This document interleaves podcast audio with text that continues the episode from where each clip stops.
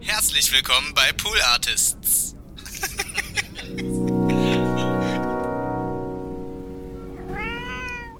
Ich hatte mich äh, nach vier Jahren Beziehung von meiner ersten großen Liebe getrennt. Ja. Wir spielten bei uns ein Turnier und äh, ich sah aus den Augenwinkeln, wir waren wirklich ganz frisch getrennt, Ja. sah ich das Auto meines Ex anfahren und ähm, sah aus den Augenwinkeln auch zwei Leute aus diesem Auto aussteigen. So. Mhm. Und ähm, dann musste ich mich doch einmal reflexartig ganz mit dem Kopf äh, umdrehen und gucken, wen hat er denn da War jetzt? wirklich wichtiger in dem Moment. Es war für mich ja. wichtig. Ja. Und ähm, als ich den Kopf dann zurückdrehte, sah der ich, Ball der Ball war schon unterwegs. Und das ist, das ist wirklich krass. Ich bin auch mal von einem Hochbett gefallen. äh, da war ich, äh, da war ich schon äh, Mitte 20, glaube ich. Und das war dasselbe. Diese, diese paar Sekunden, in denen das passiert, weißt du, das Gehirn ähm, arbeitet wahnsinnig schnell. Und so war das eben auch, als ich den Ball auf mich zukommen sah. Du weißt, du kannst jetzt nichts mehr machen. Es wird jetzt total schmerzhaft und du kannst nur hoffen, dass es einigermaßen glimpflich ausgeht. Ja. ja. Eins, zwei, eins, zwei, drei, vier.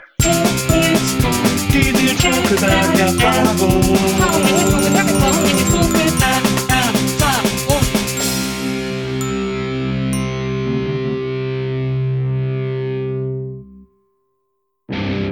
Hallo, liebe NBE-Zuhörerinnen, hallo, liebe Zuhörer der Nils Bokeberg-Erfahrung. Herzlich willkommen zu einer neuen Folge. Und heute habe ich einen Gast da, die ich schon seit vielen Jahren verfolge. Ähm, ich will es nicht stalken nennen, aber es ist schon, äh, wir beobachten uns gegenseitig schon seit einiger Zeit. Und äh, ich freue mich wahnsinnig, dass sie heute da ist und dass wir uns endlich mal persönlich treffen. Sie ist, sie macht eine ganz tolle Arbeit und über all diese Dinge möchte ich heute mit ihr sprechen. Herzlich willkommen, Nicole Diekmann. Ja, herzlichen Dank, lieber Nils. Bin total froh, dass ich hier sein darf. Vielen Dank für die Einladung. Na, sehr gerne. Ich, also wie gesagt, wir sind ja so auf Twitter und, und Insta äh, schon einige Zeit verbunden äh, und tauschen uns ja auch manchmal aus, wenn es irgendwelche ganz besonders belanglosen Dinge gibt, äh, über, die man sich, über die man sich austauschen muss. Ähm, da, über dieses ganze Social Media Gedöns reden wir natürlich auch noch. Erstmal kommen wir aber so ein bisschen zu deinem Werdegang. Ähm, du bist in Gütersloh äh, geboren und aufgewachsen. Richtig. Gütersloh, den meisten bekannt als äh, Hauptstandort von Bertelsmann. Miele wird immer vergessen. Was wird immer vergessen? Miele.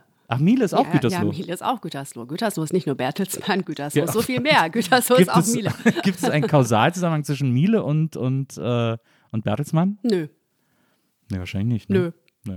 Ähm, ja auch, äh, aber das bedeutet natürlich zwei so äh, sehr große westdeutsche Unternehmen, Ja. also vor allem in den 60er bis 80er Jahren riesige Unternehmen, äh, äh, gerade was Westdeutschland betrifft. Das heißt, das war eine Stadt, der ging es immer ziemlich gut wahrscheinlich, ne?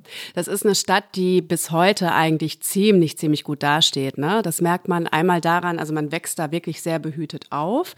Und man hat so, so, was man als Kind, als Heranwachsende natürlich ähm, als selbstverständlich erachtet. Wenn man lange in Berlin wohnt, weiß man aber, das ist es nicht als Erwachsene.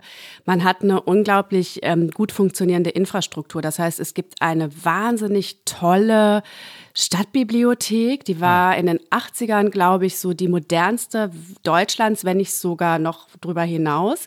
Da habe ich auch von profitiert, da war ich ganz oft als Kind und habe da ähm, sämtliche Medien konsumiert, die man konsumieren konnte. Und das war einfach es ist wirklich ein schönes Gebäude, wo einem wirklich viel geboten wird. Und ähm, es gibt in Gütersloh die Ferienspiele. Und das ist wirklich äh, toll. Das wird, glaube ich, vom Bertelsmann und Miele gestiftet. Nicht, dass ich da jetzt jemandem Unrecht tue und äh, nie die Ehrenbürgerschaft erlange.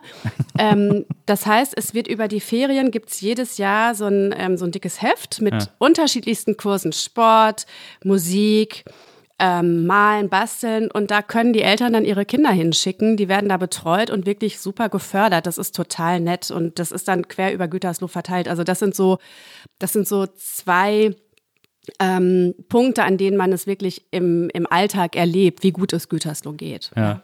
Das ist ja eh immer, das, ich fand auch so äh, Kinderfreizeiten immer gut, als ich als Kind war. Ich bin auch mit dem CVM immer äh, überall hingefahren Ja, so. ich KJG, ich war katholisch. Ah ja, okay. Genau, ich war katholisch unterwegs im Urlaub. ja, natürlich, in Stimmt. Ostwestfalen So. gibt es ja im Grunde genommen nur katholisch. So, Und, äh, und dann hatten wir aber äh, in äh, Erftstadt, das war so ein Nachbarort von Wesseling, wo ich, wo ich aufgewachsen bin, äh, da gab es ein, wie hieß das nochmal, äh, Kinder- oder Jugend-Zeltstadt oder so ähnlich hieß das. Da wurden so mehrere Zelte, kleine Wigwams Zeltrahmens aufgebaut und es gab auch ein paar große Zelte und es gab einen, einen Wohnwagen, in dem war so eine Küche und einen, in dem war so eine Radiostation. Ja. Und äh, da waren dann so die Betreuer drin. Jeden Morgen hat dann der, äh, der Typ, der die Radiostation gemacht, der hieß Posti, äh, der hat dann immer Radioprogramm übers Camp laufen lassen. Es war wie so ein Sommercamp, aber einfach mitten äh, äh, in der Stadt, wo man sowieso aufwächst und so. Das war aber äh, super toll. Good Morning Vietnam. Ja, Quasi. absolut. Ja? absolut Okay. Good Morning Erftstadt. Ah. Und, äh, Wir, wir, werden ja oft in einem Atemzug genannt. also absolut. Ja. Das ist wirklich, äh, muss man wirklich sagen. Mhm. Ähm, und deswegen äh, diese, diese Kinderbetreuung in so Kommunen, denen es ganz gut geht, Ja. das ist echt, das macht, äh, glaube ich, was aus. Also es macht auch mit Kindern was. Mhm. Ja, und auch mit Eltern, die sind auch einigermaßen zufrieden, glaube ich dann. stimmt. Also wirklich, ist ja ein Problem, ne? Also wenn du Kinder hast und sechs Wochen äh, Strecke im Sommer, die Ferien, zu wissen, die sind nicht einfach nur irgendwo, wenn das überhaupt sich organisieren lässt, unterge, äh, also verstaut, sondern äh, haben da wirklich auch Spaß, ne? Und lernen im besten Fall auch noch was. Das ist ja super, ist ja tippitoppi. Und die, also die schickst du halt morgens irgendwo hin und dann kommen die nachmittags zurück, sind auch einigermaßen müde, ja, haben ja alle was von. So. Ja, absolut. Und äh, also du bist äh, sehr behütet aufgewachsen Mhm, in, in ich, Gütersloh. Gütersloh ist mir vor allem bekannt, äh, weil da auch Klaus Grabke herkommt. Mhm, Thumb. Ähm, Genau. Deutschlands von Thumb, genau. Und Deutschlands erster Pro-Skater, äh, internationaler Pro-Skater. Damals ein eigenes Deck bei Santa Cruz gehabt. Und Thumb kannte ich auch, mit denen habe ich auch einen Song zusammen gemacht, auf dem Soloalbum von Thomas D. tatsächlich? Ähm, äh, auf dem ersten Soloalbum, da gibt es ja den Song Thomas D. ist ill, äh, den ich mit ihm rappe. Und da war die Musik von Thumb. Das wusste ich gar nicht. Guck Fall. mal, hier schließen sich ja Kreise. Das ist ja der Wahnsinn. Und deswegen war ich auch wegen Thumb mal in Gütersloh. Ach. Und da haben die mir ganz stolz erzählt, dass das die erste und einzige deutsche Stadt sei, äh, in der es jemals einen Taco Bell gegeben hätte. das ist jetzt ein, guck mal, und ich erzähle hier was von Stadtbibliotheken. Ja, aber das sind die ich dich, ob das Unterschiede. stimmt. Das weiß ich nicht. Aber Klaus Grabke, würde Klaus Grabke jemals lügen? Ja, aber ich, hab, ich hatte damals so ein bisschen das Gefühl, da haben halt irgendwelche Jungs einen Mexikaner aufgemacht und haben den Taco Bell genannt. Aber ich glaube nicht, dass es ein original lizenzierter äh, Taco Bell war. Nils, da bist du, glaube ich, einer, einer ganz heißen, äh, auf einer ganz heißen Spur. Dem, Ich du, du ich kann da solltest, von dir du solltest der keine Geschichte inhaltliche nachgehen. Unterstützung. ähm, ja, ich weiß auch noch, dass der, ich glaube, der DJ von Thumb, der hatte dann auch ein Tattoo-Studio in, äh, in Gütersloh, genau. Lupe war mit meiner äh, besten Freundin zusammen. Ach, also, wirklich? ja, ja. Mhm. Also hast du auch quasi Connections zu Thumb? Ja, aber tatsächlich, das, das ist schon die engste. Also meine Ja. äh, beste Freundin Christine, ähm, die war eben mit Lupe äh, eine Zeit lang zusammen und daher bin ich ein bisschen mit denen in Berührung gekommen. Aber ich war sonst anders unterwegs. Also ich, ähm, ich habe in der Zeit äh, Baseball gespielt und habe meine Wochenenden ähm, mit meiner äh, Mannschaft, mit meinem Ach, Team wirklich? verbracht. Mhm. Wie heißt die Gütersloher Baseballmannschaft? Ähm, ich habe irgendwann, ich habe angefangen bei den Gütersloh Twins. Es gibt mehrere in Gütersloh. Ja, da siehst du mal, da siehst Ja, du mal. Die, krass. die gibt's mittlerweile nicht mehr. Und dann bin ich zu den Halle United Rangers äh, gewechselt. Es gibt ja auch in Halle Westfalen. Ne? Ah ja, das sind stimmt. fünf Kilometer. Gary Weber sitzt da. Daher kennt man das ein bisschen von dem Tennisturnier. Ja, jetzt sitzt er ja nicht mehr. Nee, der ich, so sitzt gut. da jetzt nicht mehr. Der, äh, nee, hm, schade. Aber ähm, genau. Also ich habe dann in Halle gespielt, weil ich eine Liga höher spielen wollte. Ich glaube, es gab nur zwei Ligen. Aber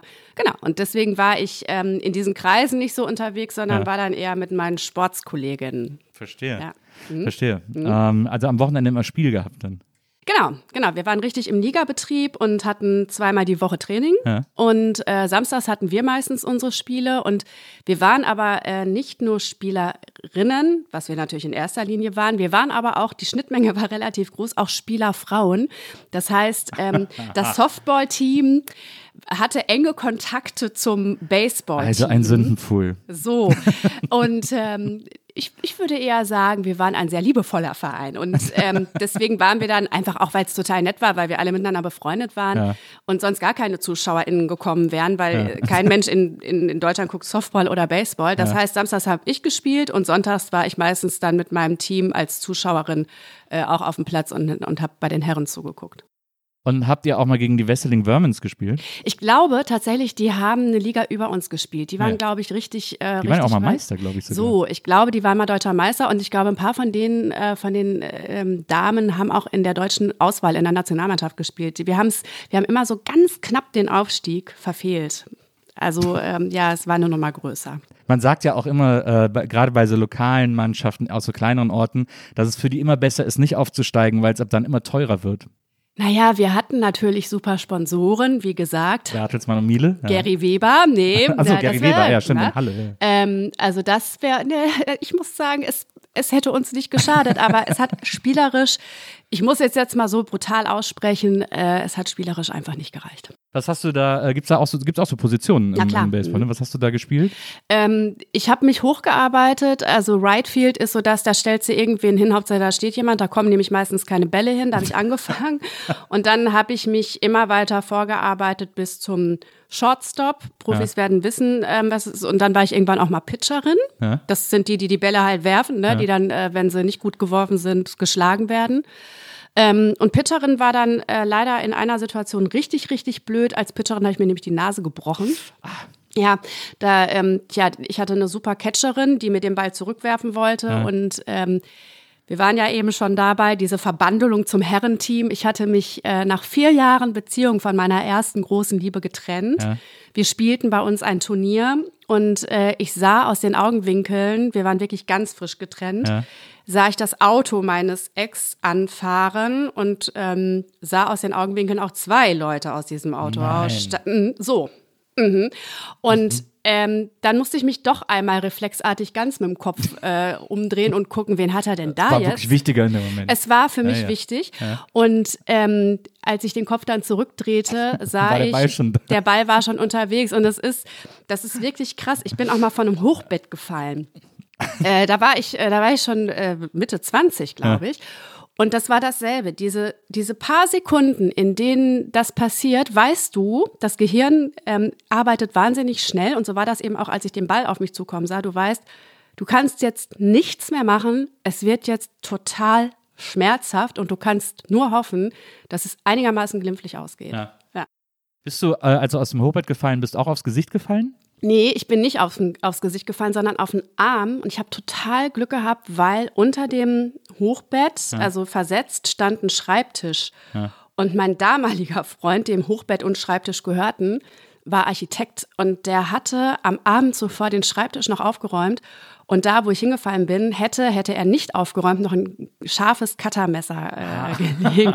Also ich habe es geschafft, ähm, das war eine massive Holzplatte, es ist jetzt nicht schmeichelhaft, aber ich habe es geschafft, die Platte zu spalten mit meinem Gewicht. aber Das das ist die auch, Fliehkraft. Das war nicht dein Gewicht. ich das denke war auch, es war ein äh, 30 Meter hohes Hochbett. Ja. Äh, ähm, aber also es ist sonst nichts zu Bruch gegangen. Nee, ich habe nur gefragt, weil du ja scheinst ja eine gewisse Tendenz dazu zu haben, Unfälle mit deinem Gesicht aufzufangen, weil du ja auch äh, bei einem, Kieferbruch. Mhm. E-Scooter-Unfall deinen äh, Kiefer gebrochen hast.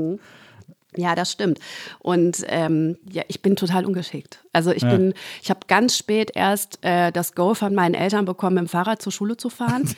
Und ich Mit glaube, 20 oder? Ja, da war ich, noch- da war ich noch in Jahrzehnten. Ich hatte mehrere Probleme. Nee, also ich äh, bin tatsächlich, meine Mutter hat sich das eine Zeit lang so angeguckt und hat dann gedacht, die stufe ich mal ein bisschen niedriger ein, was so Motorik angeht. Und ähm, also Fahrradfahren und so, das war, ich bin immer so ein bisschen träumerisch. Ich Ja. mache immer so zwei Sachen gleichzeitig und dann denke ich aber auch noch über was anderes nach. Ähm, und deswegen führt das zu solchen Unfällen leider. Ich habe das aber mittlerweile so akzeptiert als Seite an mir. Aber genau, deswegen bricht man sich da mal einmal den Kiefer, wenn man mit dem E-Scooter. Ja, Also das, war, aber wie hast, hast du dich wirklich über den Lenker geworfen? Oder? Das klingt so, also ich meine, Kieferbrechen muss ja wirklich mit dem Gesicht bremsen, wie man so schön sagt. Ja, so ist es. Aber ich habe das nicht gemerkt. Also äh, ich habe nicht gemerkt, dass der Kiefer gebrochen ist. Ich bin tatsächlich, ich war abends unterwegs, bin dann nach Hause gefahren, nasses Kopfsteinpflaster und ein Stein hat ein bisschen hochgeguckt. Und du hast ja nicht viel. Also dich federt ja nichts ab, ne, wenn du von so einem blöden E-Scooter fällst. Und die sind relativ schnell, ja. Ja. Und ich bin dann, ähm, habe mich dann nach Hause geschleppt, habe auch drei Tage später gesehen, ich habe auch vergessen, den E-Scooter Abzumelden. abzumelden. Ich habe auch einen neuen Zahn bekommen. Also für das Geld hätte ich mir ein Taxi kaufen können, quasi, das ich an dem Abend äh, sparen wollte. Naja, bin dann nach Hause und hatte so eine äh, blutende Wunde im Gesicht. Bin dann aber ins Bett und als ich am nächsten Morgen aufwachte, lag ich in so einer Blutlache und dachte, okay, jetzt muss ich ins Krankenhaus, die müssen das klammern. Und dann war man da schon mit allem fertig, ähm, hatte mich verarztet und dann meinte ich, ja, äh, okay, dann, ähm, ich muss jetzt aus schon neun, ich muss jetzt ins Büro. Und dann sagten die, nee, nee, nee, nee, wir machen jetzt ein MRT. Ja. Wieso, wieso das denn? Ja, weil sie ihren Kiefer wahrscheinlich gebrochen haben. Und das war dann auch so, aber das tat nicht weh. Also Ah ja. Äh, ja, das Glück ist mit die Dummen. Das heißt, das, das verheilt einfach, das muss man einfach warten, bis du wieder zusammengewachsen. Du hast jetzt auch nicht beim Essen oder so irgendwie gespürt, beim Gähnen. Doch, doch, doch. Also ich konnte dann tatsächlich, einen Tag später tat's dann weh. Ich habe dann püriertes Müsli gegessen und so eine, eine Woche lang. Hab, ähm, ich habe das ja auch, deswegen weißt du es ja auch, das ja auch auf äh, Social Media einigermaßen publik gemacht, wenn nicht gar zelebriert. Ähm, Muss man ja auch. Ist So. Ja, hast ja verdient. ich habe mir hart er, erarbeitet. Und habe dann aber tatsächlich, das war total nett, von mehreren Leuten, die auch schon einen Kiefer gebrochen hatten, so Tipps gekriegt. Also pürierte Pizza ist gar nicht so schlecht wie ihr Ruf und so. Das habe ich dann nicht probiert, aber ähm, es gibt mehrere Möglichkeiten, wie man mit einem Kieferbruch umgeht. Die schlimmste ist verdrahten. Dann kriegst du den Mund echt ein paar Tage nicht auf. Ähm, aber bei mir sagte der, ähm, der Orthopäde, nee, es, das wächst schon wieder zusammen und so ist es auch. Ich habe keine Probleme mehr. Gutes Kiefermaterial. So. Ja, so. Aber ich fahre trotzdem nicht mehr mit dem E Na, Es sind, man muss auch wirklich sagen, die sind ja eigentlich gar nicht für so diese Berliner Straßen gemacht. Ja. Die sind ja eigentlich für diese amerikanischen Alles ist planiert Straßen äh, perfekt. Für Städte mit Geld, für Gütersloh zum Beispiel. Aber in Gütersloh gibt es bestimmt auch ein paar schöne Altstadt-Kopfsteinpflaster oder sowas. Du hast nicht viel von Gütersloh gesehen, Nee, ne? wirklich nicht. Also ich bin, ich mag Gütersloh wirklich gerne, aber man muss es schon, man muss schon aus Gütersloh kommen und Gütersloh sehr lieben, um behaupten zu können, dass Gütersloh schön ist. Also Nur eine Mutter kann dieses Kind lieben, wie man Mhm. so schön sagt. Ähm, ja, ich bin nur einmal diese Hauptstraße runter und dann direkt zur Lupe ins Studio. Ja. Äh, und da wurde mir auch gezeigt, wo angeblich dieser Taco Bell gewesen sei. äh, in, so einer, in, so einer, in so einer Passage irgendwie. Ähm, das weiß ich noch. Aber ja, dann wurde das hier nicht äh, bestätigt. Äh, bis 97 auf dem Städtischen Gymnasium. Ich habe mal geguckt. Ähm, 1998 wurde äh, beim Städtischen Gymnasium das Hauptgebäude äh, mit dem Klassentrakt durch ein Foyer verbunden. Also nachdem du weg warst. Mhm. Ja. Wie sehr trifft dich das heute noch? Ich muss wirklich sagen, dass ich, äh, warte mal, ich habe jetzt 20-jähriges Abi gehabt. Bist du eigentlich auch in diesem Alumni-Club da von dem, von dem Gymnasium? Nee. Wahrscheinlich ja. Das- nee da muss man, glaube ich, aktiv eintreten. Da bin ich bestimmt. Also, nee, mich würde das wirklich wundern, wenn ich es nicht wäre, weil ich, äh, weil ich wirklich so eine Heimatverbundenheit habe und Ja. meine Schule auch total schätze. Die äh, Tochter meines besten Freundes geht mittlerweile auch aufs städtische Gymnasium. Wir sind total stolz und ähm, aber also ich hatte genau, ich hatte 20-jähriges Abi, äh, zwei hin, drei im Sinn vor vier Jahren. Und ich war ganz betroffen, weil äh, wir uns da erst alle getroffen haben, um uns mal äh, eine Führung, ähm, ähm, also uns, die Schule mal anzugucken. Und für mich war das ein bisschen, das ist, gar- das war doch meine Jugend. Das sieht hier gar nicht mehr so aus. Also ich war wirklich so eine Stunde total wehmütig, weil ich meine Schule nicht wiedererkannt habe, ne?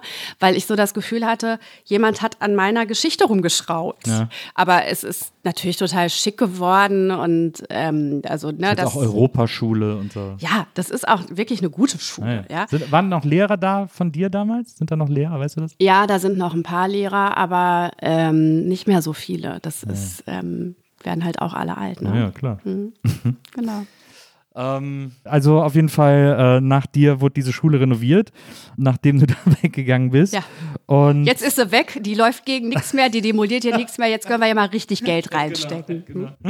Ähm, und dann hast du, äh, dann hast du ja verschiedene äh, Stationen äh, ähm, äh, gemacht. Äh, äh, ich habe ein bisschen was äh, gehört. Übrigens, man muss auch mal klarstellen, du machst ja mehrere Berufe. Also du bist hauptberuflich Journalistin. Richtig. Ähm, äh, gleichzeitig bist, äh, bietest du aber auch Hypnobirthing an. Ja, stimmt, da gibt es auch eine Nicole Diekmann. Mhm. Na, die hat auch, die hat wahrscheinlich dir sehr zum Verdruss sich auch die Domain nicolediekmann.de gesichert. Hat sie? Ja. Okay. Unter nicolediekmann.de kommt man zu dieser Hypnobirthing-Frau in. Hamburg, die Ja. anscheinend äh, Geburtshilfe unter Hypnose anbietet. Hm. Ähm, du bist außerdem hier in Berlin, machst du auch Stressmanagement-Training, habe ich gesehen, als ausgebildete Psychotherapeutin. Natürlich. Ja. Also das Journalistin-Dasein lastet mich einfach nicht aus. du? Aha. denke ich mir auch. Aha, Merkt man ja auch, dass Na, du eigentlich die Hälfte irgendwie auf der faulen Haut liegst. Wenn du nicht gerade auch in St. Pauli deine Bodywise-Kurse anbietest, Kinder-Yoga, Eltern-Kind-Yoga und so. Das ist eine Leidenschaft. Das würde ich mehr als Hobby bezeichnen. Das, Aber es ist, ich hätte gar nicht gedacht, dass es so viele Nicole Diekmanns gibt. Das, ich, ich finde den gar nicht so allerweltig, den Namen oder so. nee, es gibt ja eigentlich nur zwei Diekmanns, nämlich Kai Diekmann und mich. Absolut. Ja? Und du bist ja Kai Diekmanns. Ich bin ja seine Mutter. Wir sind ja sehr stolz. Also das äh, hat tatsächlich den Hintergrund, um das einmal äh, zu erklären. Ähm, ich habe ja relativ viele FollowerInnen auf Twitter und äh, wenn man dort viele Leute hinter sich versammelt, dann äh, zieht man auch Leute an, die einen total ätzend finden.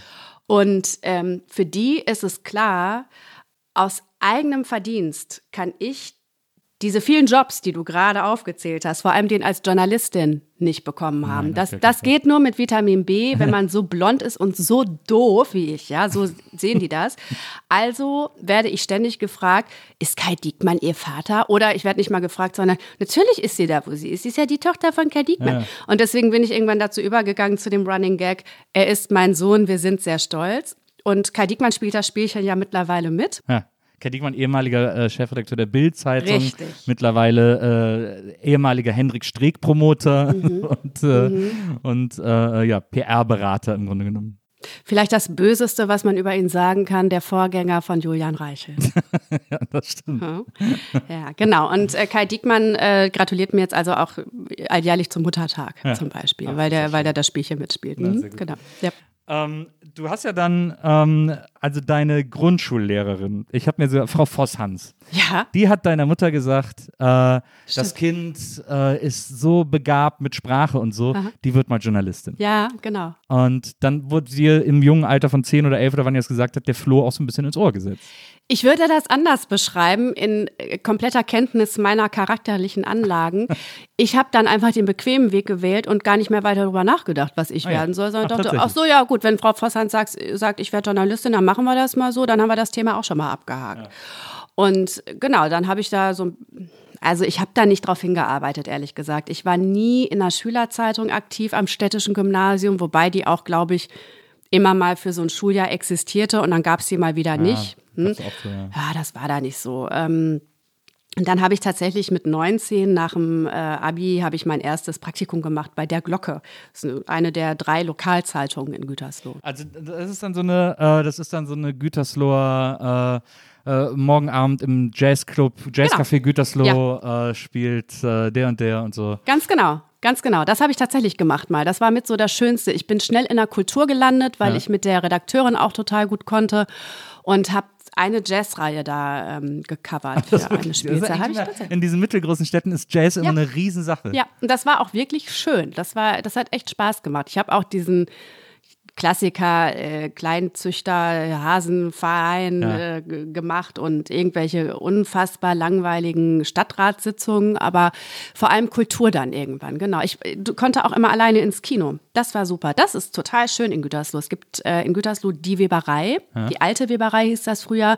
Das ist eigentlich das Einzige, was es so an Nachtleben für junge Leute gibt Ja. in Gütersloh. Sonst war man sehr angewiesen darauf, sich gut mit Leuten zu verstehen, die schon einen Führerschein hatten, weil man eigentlich immer in die umliegenden Orte musste. Was ist das dann Münster oder was? Nee. Das ist Nö, dann- das ist äh, Oelde war das damals. Nee, so weit mussten wir gar nicht. Also entweder Bielefeld, das sind auch nur so zehn Stimmt, Kilometer, aber auch lustigerweise die viel kleineren ähm, Dörfer drumherum, die hatten alle Clubs oder Diskos, wie wir früher gesagt haben. Nee, auch klar, es gab das Prison, ich weiß gar nicht mehr, wo das war, da durfte ich auch nicht hin, aber Guter Name, ja. so. Ähm, oder nach Oelde ist man da mal gefahren, ich glaube nach Lippstadt oder man hat ähm, oder, äh, auf Scheunenpartys, die gab's dann, die gab's dann in Gütersloh selber auch. Die Bauern, ne, die haben dann ihre Scheunen am Wochenende vermietet und da wurde echt unglaublich viel getrunken. Ähm, so, und die Weberei ist mitten in Gütersloh in der Innenstadt und äh, da gibt es ein kleines Programmkino, das Bambi. Und das ist echt ein schönes Kino. Und da äh, konnte ich dann total privilegiert, weil ich für die Glocke schrieb, habe ich dann so Einzelvorführungen bekommen und durfte dann Filme vorbesprechen. Das war, das war total nett. Mhm, genau. Ja. Und, ähm, und äh, aber hast du gerade gesagt, es gibt drei äh, so Zeitungen in Gütersloh? Nee. Ja, ja. Ja, die Glocke ist auch nicht so wirklich Gütersloh, sondern ähm, also hat auch einen Gütersloher Teil, ist, richtet sich aber eher an die ländliche Kreis Warendorf. OWL. So. Ähm, nee, OWL Warendorf ist schon Münsterland. Ah ja, okay. Das ist, da musst du sehr aufpassen. Ja, ja, ich merke schon. äh, Ich, ich, du, du merkst auch, ich kenne mich da nicht so gut aus. Ist meine meine äh, Ostwestfalen-Kenntnis äh, nähert sich hauptsächlich aus äh, Bits von Konrad Beikircher, äh, der immer gesagt hat, dass die Westfalen so kurz äh, nach Kartoffel kommen und so ähm, und immer so sehr schwer auch aus der Reserve zu locken sind. Ja, das stimmt. Das stimmt, sind wir eigentlich. Mir hat mal ein Arzt gesagt, äh, hier in Berlin, mit dem ich so ins Plaudern kam, ähm, irgendwann fragte er, wo kommen Sie her? Und dann meinte ich, ja, aus Gütersloh. Und dann sagte er, aus Westfalen. Mhm. Und dann sagte er, ja, Sie sind aber ausgesetzt worden oder so kommunikativ, wie Sie sind. Sie sprechen ja. aber äh, also für die meisten Leute, die nicht also so für, für Norddeutsche und für Süddeutsche, wirklich so aus den Zipfeln Deutschlands, ist Ostwestfalen-Lippe Pott. Ruhrpott, Für die ja, kommen ja aus dem Pott. Ja, so ja. was halt überhaupt nicht Für die ist stimmt. auch Köln Ruhrpott. Ja, genau. Ja, ja, das ist alles dann eins Ja, ja. quasi. Ne? Mhm, Genau. Wie kamen wir drauf? Ähm, ja, weil ich so erstaunt war, dass die Glocke äh, so. eins von drei äh, Ja. äh, Stadtmagazinen von Gütersloh ist. Ja, genau. Also es gibt dann noch äh, die neue Westfälische und es gibt das Westfalenblatt. Okay, aber das sind ja äh, Tageszeitungen, oder? Ja, ja, die, die Glocke auch. Ach, die Glocke, Glocke ist eine auch. Tageszeitung. Ist eine Ah, Tageszeitung, okay. ja. Verstehe. Nee, kein Magazin, sondern eine Ja. Tageszeitung. Mhm. Okay, verstehe. Du hast also direkt bei der Tageszeitung angefangen. Richtig. Also hast du auch so diesen Tageszeitung, ich meine, äh, wenn du da angefangen hast, äh, wann war das? Äh, du hast 97, 97. aufgehört, so in der Ecke ungefähr. Da haben Lokalredaktionen ja auch noch, da waren das ja noch Lokalredaktionen. Das ist ja heute alles sehr zusammengestrichen und so. Richtig. Aber zu der Zeit war dann noch richtig äh, Action angesagt. Ja, im Rahmen der Möglichkeiten in. Gütersloh Naja. war da Action Ja, ja. angesagt. Also soweit eine Lokalredaktion Action sein Genau. kann. So. Mhm. Naja. Ja, ja, das war äh, tatsächlich noch was anderes als heute. Also dieses Sterben der Lokalredaktionen hat da noch nicht eingesetzt. Hast du denn da schon, äh, also ich meine, klar, du hast jetzt gesagt, du hast, bist einfach hast den Weg des geringsten Widerstands Ja. gewählt, äh, indem du, indem du dich irgendwie auf Journalismus konzentriert hast äh, und deine Mutter wahrscheinlich ganz froh war, dass du nichts Feinmotorisches machen wolltest, Silberschmied oder sowas. Ja, Hand ab. ja. ähm, ist das dann, hast du dann da, also weil du hast ja dann in Münster studiert Mhm, genau. ähm, und das hast aber ja kein Journalismus studiert. Nee, weil ähm, ich den Rat bekommen habe. Ich habe natürlich auch zwischendurch mal bei Bertelsmann gejobbt in einem Verlag und ähm, hatte da so einen total mir zugewandten Förderer, so, den Verlagsleiter, mit dem ähm, ich viel über meine Zukunft gesprochen habe. Und ähm, der sagte irgendwann zu mir: Pass auf, studier nicht Journalismus, mach das nicht. Das sind, ähm, das, das brauchst du nicht, wenn du weiterhin nebenbei als Journalistin, als Freie irgendwo arbeitest. Such dir Fächer, die dich wirklich interessieren, dass es dir Spaß macht. Dann kommst du schneller durchs Studium. Und de facto ging es mir vor allem darum, mein Studium abzuschließen, weil du für ein Volontariat ja immer ein abgeschlossenes Studium eigentlich brauchtest. Das lockert sich jetzt allmählich ein bisschen auf, ist aber in der Regel immer noch so. Mm, Und deswegen habe ich dessen Rat befolgt und habe dann eben nicht Journalismus studiert, sondern ich habe angefangen mit Germanistik, das habe ich nach vier Wochen geschmissen. Anglistik, das habe ich nach der Zwischenprüfung geschmissen, die ich nicht bestanden habe. Äh, und Geschichte. Geschichte war mein Hauptfach, das habe ich irgendwann gedreht. Geschichte habe ich aber behalten und habe dann mit Soziologie und Politik noch weitergemacht. Ah ja. Ja, genau. Und das hast du dann noch abgeschlossen. Das habe ich abgeschlossen, ja. Das habe ich auch sehr geliebt tatsächlich. Zum, also, auch, aber natürlich auch zum Stolz der Eltern, die auch jetzt hat das Mädchen Abschluss. ja klar, fanden die gut. Mhm. Ja. Ja. Und ähm, das Geschichtsstudium, was hat dir das äh, genau gebracht? Also vor allem hat mir das Studium gebracht, äh, zu lernen, dass ich lernen muss. Ich habe in der Schule mich echt immer nur so durchgewurstelt, auch den geringsten Aufwand betrieben und äh, bin damit ganz gut durchgekommen. Ich habe wenig gelernt. Ich habe echt wenig gelernt. Ich habe wenig Hausaufgaben gemacht, sondern ähm, hatte das Glück, dass ich A, nicht zu ehrgeizig war. Also ich wollte das Abi schaffen. Ich wusste ungefähr den Schnitt, den ich brauche für das, was ich studieren will. Und ähm, das lief im Studium dann so nicht mehr. Und das lief vor allem in Geschichte nicht mehr. Also ich weiß noch, es gibt ein Seminar mittelalterliche Geschichte, die Friesen auf Kreuzfahrt. Das hat mich durch mein komplettes Hört wie ein Asterix-Heft. furchtbar. Es hat mich wirklich einfach nicht interessiert. Ich interessiere mich für neuere Geschichte, ja. Und ähm, aber ich musste diesen Schein machen und bin dann ähm, durchgefallen. Ich wusste am Anfang in der, an der Uni wirklich nicht, was sie von mir wollen. Also ich komme aus keiner Akademikerfamilie. Ich war, bin die einzige mit Abi und ähm, ich habe das nicht verstanden. Ich kannte wissenschaftliches Arbeiten nicht. Und weiß auch, dass ich die ersten Semester da immer saß und dachte, ich bin die Einzige hier, die vorher noch nie mit dem Thema Uni zu tun hatte. Ähm, und habe mich irgendwie auch nicht getraut, so aus mir rauszugehen. Und dann habe ich mich aber so durchgewurstelt und habe dann ja eben äh, die Fächer so gewählt, dass es irgendwie funktionierte. Und die Friesen auf Kreuzfahrt, das war wirklich meine Nemesis. Da habe ich die äh, Hausarbeit geschrieben und der Prof gab mir die zurück und sagte, Frau Diekmann, nee, mm, da müssen wir noch mal ran. Da war ich dann aber schon in Hamburg, bei, äh, da habe ich mein Hauptstudium gemacht und habe das ewig vor mir hergeschoben. Und äh, war mit dem Prof immer noch in Kontakt. Der war wahnsinnig nett. Ich glaube, Professor Ebrecht hieß der. An dieser Stelle ganz liebe Grüße und danke für die Geduld. Ähm, und hat, irgendwann war es aber so weit, dass ich im Urlaub war und nachts aufwachte und dachte, die Friesen auf Kreuzfahrt, du musst es endlich machen, du musst es endlich machen. Und dann habe ich mich wirklich hingesetzt und angefangen zu lernen. Und das war tatsächlich für mich neben allen Inhalten der krasseste Lernprozess, wirklich mich zu disziplinieren, Ja. wirklich mich zu disziplinieren, das hat mir das Studium gebracht. Und äh, das finde ich bis heute auch ähm, den, ja, also natürlich eine Luxusaussage, äh, also wenn, wenn, man, wenn man hinterher sagt, ja, so mit Mitte 20 muss ich dann auch mal irgendwie. Aber so war's. Und ich habe das tatsächlich gebraucht und äh, kann das auch noch jeden Tag im Job gebrauchen. Also genau. Heißt das, du könntest jetzt aber, äh, würdest dich jederzeit dazu imstande sehen, so ein äh, äh, ZDF History Channel Spezial über die Friesen auf Kreuzfahrt zu machen? Auf gar keinen Fall. Unter gar keinen Umständen. Aber ich würde mich imstande dazu sehen, ähm, mir binnen kürzester Zeit das Wissen draufzuschaufeln. Ja. So, weil ich ja auch gleichzeitig durch meine Arbeit als äh, Fernsehkorrespondentin ähm, gelernt habe, sehr schnell auf den Punkt, zum Beispiel in Live-Schalten, ähm, komplexe Sachverhalte zusammenzufassen. Und ich hoffe, dass mir das gelingt. Das ist nämlich meine Hauptmotivation, das so zu erklären, dass Leute, die acht Stunden lang ihrem Alltagsjob nachgegangen sind und abends einigermaßen ermattet auf dem Sofa sitzen, das auch, äh, das auch verstehen. Ja. So. Ja, verstehe.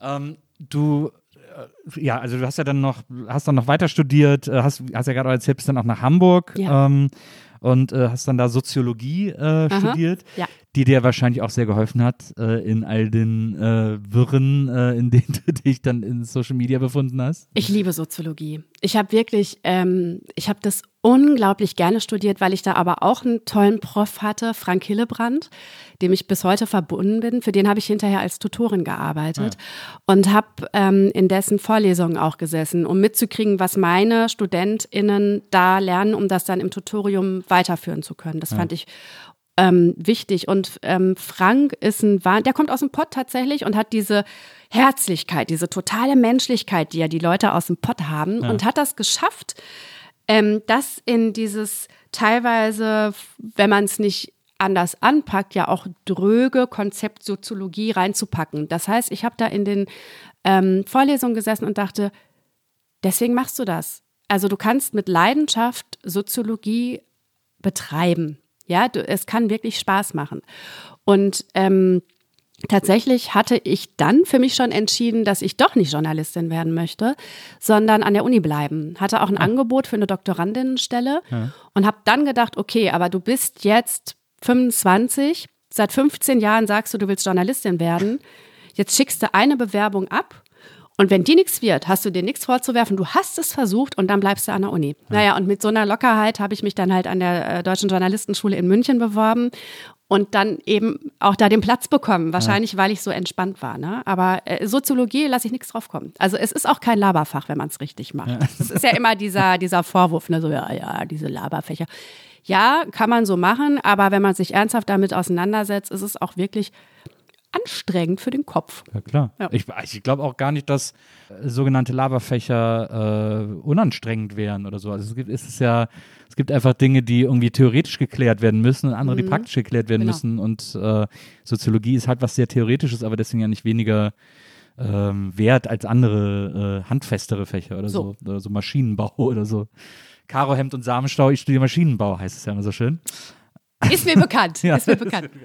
Ähm, ähm, aber was ich so interessant finde, ist, was man so, äh, zumindest wenn man so deinen frühen Werdegang sich äh, anguckt, ähm, bemerkt, ist, dass du, äh, ich weiß nicht, ob es, ich glaube, Unruhe ist immer so ein Wort, das wird so, das wird so gern äh, für sowas genommen, aber dass du einfach Lust hattest, die Welt zu sehen, äh, beziehungsweise erstmal das Land, äh, ist ja natürlich dann immer erstmal sehr beschränkt, aber man merkt so richtig, wie du dich so vorgetastet hast, erstmal so nach Münster, ist jetzt nicht ganz so weit, ist noch so ein bisschen heimatlich. Nee, also das klingt auch wieder so strategisch. Ja. Ich habe tatsächlich einfach alle äh, Fristen für alle anderen Unis verpasst. Ah ja, genial. genau. Mhm, genau. Da blieb nur noch Münster. Ah ja, okay. Spricht jetzt nicht für Münster, aber Ach, ja, aber Münster ist ganz großartig. Also ähm, ich auch Münster, ich habe da total gerne gewohnt. Das war echt eine schöne Zeit und es ist eine super Stadt. Vor allem ist es tatsächlich auch für den Einstieg, wenn man aus dem kleinen Güterhaus so kommt, dann ist das ähm, für den Einstieg und wenn man, wie ich ja eben auch schon gesagt habe, sich wirklich erst in diesem verästelten System Uni zurechtfinden muss, dafür ist, ist Münster echt ganz gut. Man kann in Münster super studieren, man kann da auch super feiern. Und super Fahrradfahren natürlich. Äh, Super Fahrradfahren. Selbst ich. aber klar, also das meinte ich so, das ist dann ist, äh, wenn man so aus Gütersloh kommt, dann ist Münster ist schon städtisch, Ja. aber ist noch nicht so ganz lost wie in so einer super Großstadt Genau, oder so. ja. Äh, deswegen ist das so ein guter, softer Übergang. Ähm, und von da bist du nach Hamburg und nach München, also hast du das dann quasi auch alles gesehen. Ja. Äh, und äh, dann nach äh, von München aus nach Hamburg zurück wahrscheinlich, ne? Weil du ja Nee, dann, nach Berlin. Ah, ja, dann direkt nach Berlin, Ja. okay. Ähm, das heißt, dann hattest du das auch. Ist das jetzt, ist bei dir, hast du das Gefühl, dass du in nächster Zeit aus Berlin noch weg musst? Oder? Ich finde eigentlich seit 16 Jahren, dass ich aus Berlin weg Ja. muss, weil ich Berlin überhaupt nicht leiden Man kann. bleibt hier so hängen, ne? Ja, also klar, ich habe hier einen super Job. Ich arbeite hier einfach gerne. Das, was ich mache, geht nur in Berlin. Und ähm, also ich wäre eine sehr verschrobene Person, wenn ich es in 16 Jahren nicht geschafft hätte, mir hier einen Freundeskreis aufzubauen. Ja, Das ja. habe ich natürlich auch. Das ist hier mein Leben. Ich habe außer in Gütersloh noch nie so lange irgendwo gelebt wie in Berlin. Aber ich glaube, mh, wenn man sich nach 16 Jahren noch nicht so richtig in eine Stadt verliebt hat, dann ist der Zug auch abgefahren. Ne? Dann ist das eher so ein Arrangement. Also ich sag's mal so, es gibt nicht viele Städte, bei denen ich denken würde, ach nö, da bleibe ich lieber in Berlin. Also ich würde schon, würde schon gehen. Ja, ich, find's, ich finde auch, ich finde es so interessant. Äh, ich, bei mir wird der Wunsch immer größer, hier rauszukommen aus Ehrlich? dieser Stadt. Ja. Ach guck mal, ich dachte, ich bin die Einzige. Nee, Normalerweise wäre ich mal so, ach echt Berlin, also was ist denn cooler als Berlin? Wo willst du denn noch hin? Da bleibt ja eigentlich nur London. Das ist immer das, was ich ich, so finde, höre. ich finde, also in Deutschland ist Berlin natürlich im Grunde genommen die best funktionierende Stadt. Also was jetzt in, in, in, der, in der Idee von Stadt liegt, finde ich. Ich mache gerade ein erstauntes Gesicht, die Leute können es nicht sehen. Ja, also es ist die großstädtischste Stadt in Deutschland. Ja, das stimmt. Also jetzt nicht nur wegen der Größe, sondern einfach, weil die am ehesten dieses, das, was man auch weltweit von Großstädten Mhm. kennt, äh, keine Innenstadt sozusagen, sondern alles irgendwie so die Viertel bestimmen, das Ja. Stadtbild und so. Ähm, das hat man sonst in Deutschland eigentlich nirgendwo Mhm. so stark wie, äh, wie in Berlin. Deswegen, und ich finde, es ist auch mit eine, vielleicht neben, ja, aber ich finde, es ist eine der freiesten Städte, Ja. ähm, weil hier irgendwie die Leute sich aber auch sehr egal sind. Also äh, und äh, ich komme ja eigentlich so aus Köln oder aus dem Kölner Raum und ich liebe Köln total. Ich, bin, Mhm. ich genieße das so sehr, äh, jetzt nach Köln zurückzukommen. Aber ich weiß auch, dass das daran liegt, dass ich es jetzt immer so konzentriert erfahre. Also ich bin Okay. da, besuche alle, die ich mag, Ja. sehe alles, was ich liebe und fahre wieder nach Hause. es ist wie Urlaub, ne? Genau, das ist wie Urlaub eigentlich. So ein Best-of eigentlich jedes Mal quasi. Äh, und deswegen äh, kann ich das auch immer noch so lieben, wie ich es halt immer geliebt habe. Ähm, aber ich weiß auch, dass ich die letzte Zeit, die ich in Köln gewohnt habe, dann auch gedacht habe, so, oh, boah, hier passiert ja gar nichts und so. Jeden Tag irgendwie dieselben Leute, man kommt irgendwie nicht voran und so. Das, so eine Ermüdung hat man dann natürlich in so, einem- in so einem kleinen Ort, finde ich. ich, mir fehlt das. Also mir fehlt ähm, diese Stadt, also dieser Kern, die Fußgängerzone, dieses Ich gehe jetzt mal in die Stadt. ne? ähm, ich brauche auch diese Anonymität nicht in der Großstadt, sondern ich finde es eher schön, wenn man, äh, das hat man natürlich in dem Viertel, in dem man wohnt mit der Zeit auch, wenn man da lange genug lebt, dass man so zwei, drei Leute kennt und sich auf der Straße grüßt. Aber ich, nee, ich bin mir ist Berlin zu groß. Mir ist Berlin echt zu groß. Und wie du es eben gesagt hast, die Leute sind einander egal. Also diese Unverbindlichkeit, ähm, diese, diese Masse, das ist mir ähm, zu wenig Nähe, tatsächlich. Das äh, brauche ich nicht. Also ich habe mich, wie gesagt, damit arrangiert, aber wenn ich die Wahl hätte, München hat eine große, eine gute Größe. Ich habe echt gerne in München gewohnt. Ich habe lustigerweise echt so ein paar Tränchen vergossen, als dann die ähm, Zusage von der DJS kam aus München, von der Journalistenschule, weil ich dachte, oh Gott, das spießige München. Und dann war ich in München und dachte, was muss ich tun, um hier bleiben zu können? Was muss ich tun, um hier bleiben zu können? Ich würde sofort zurück nach München gehen, ja.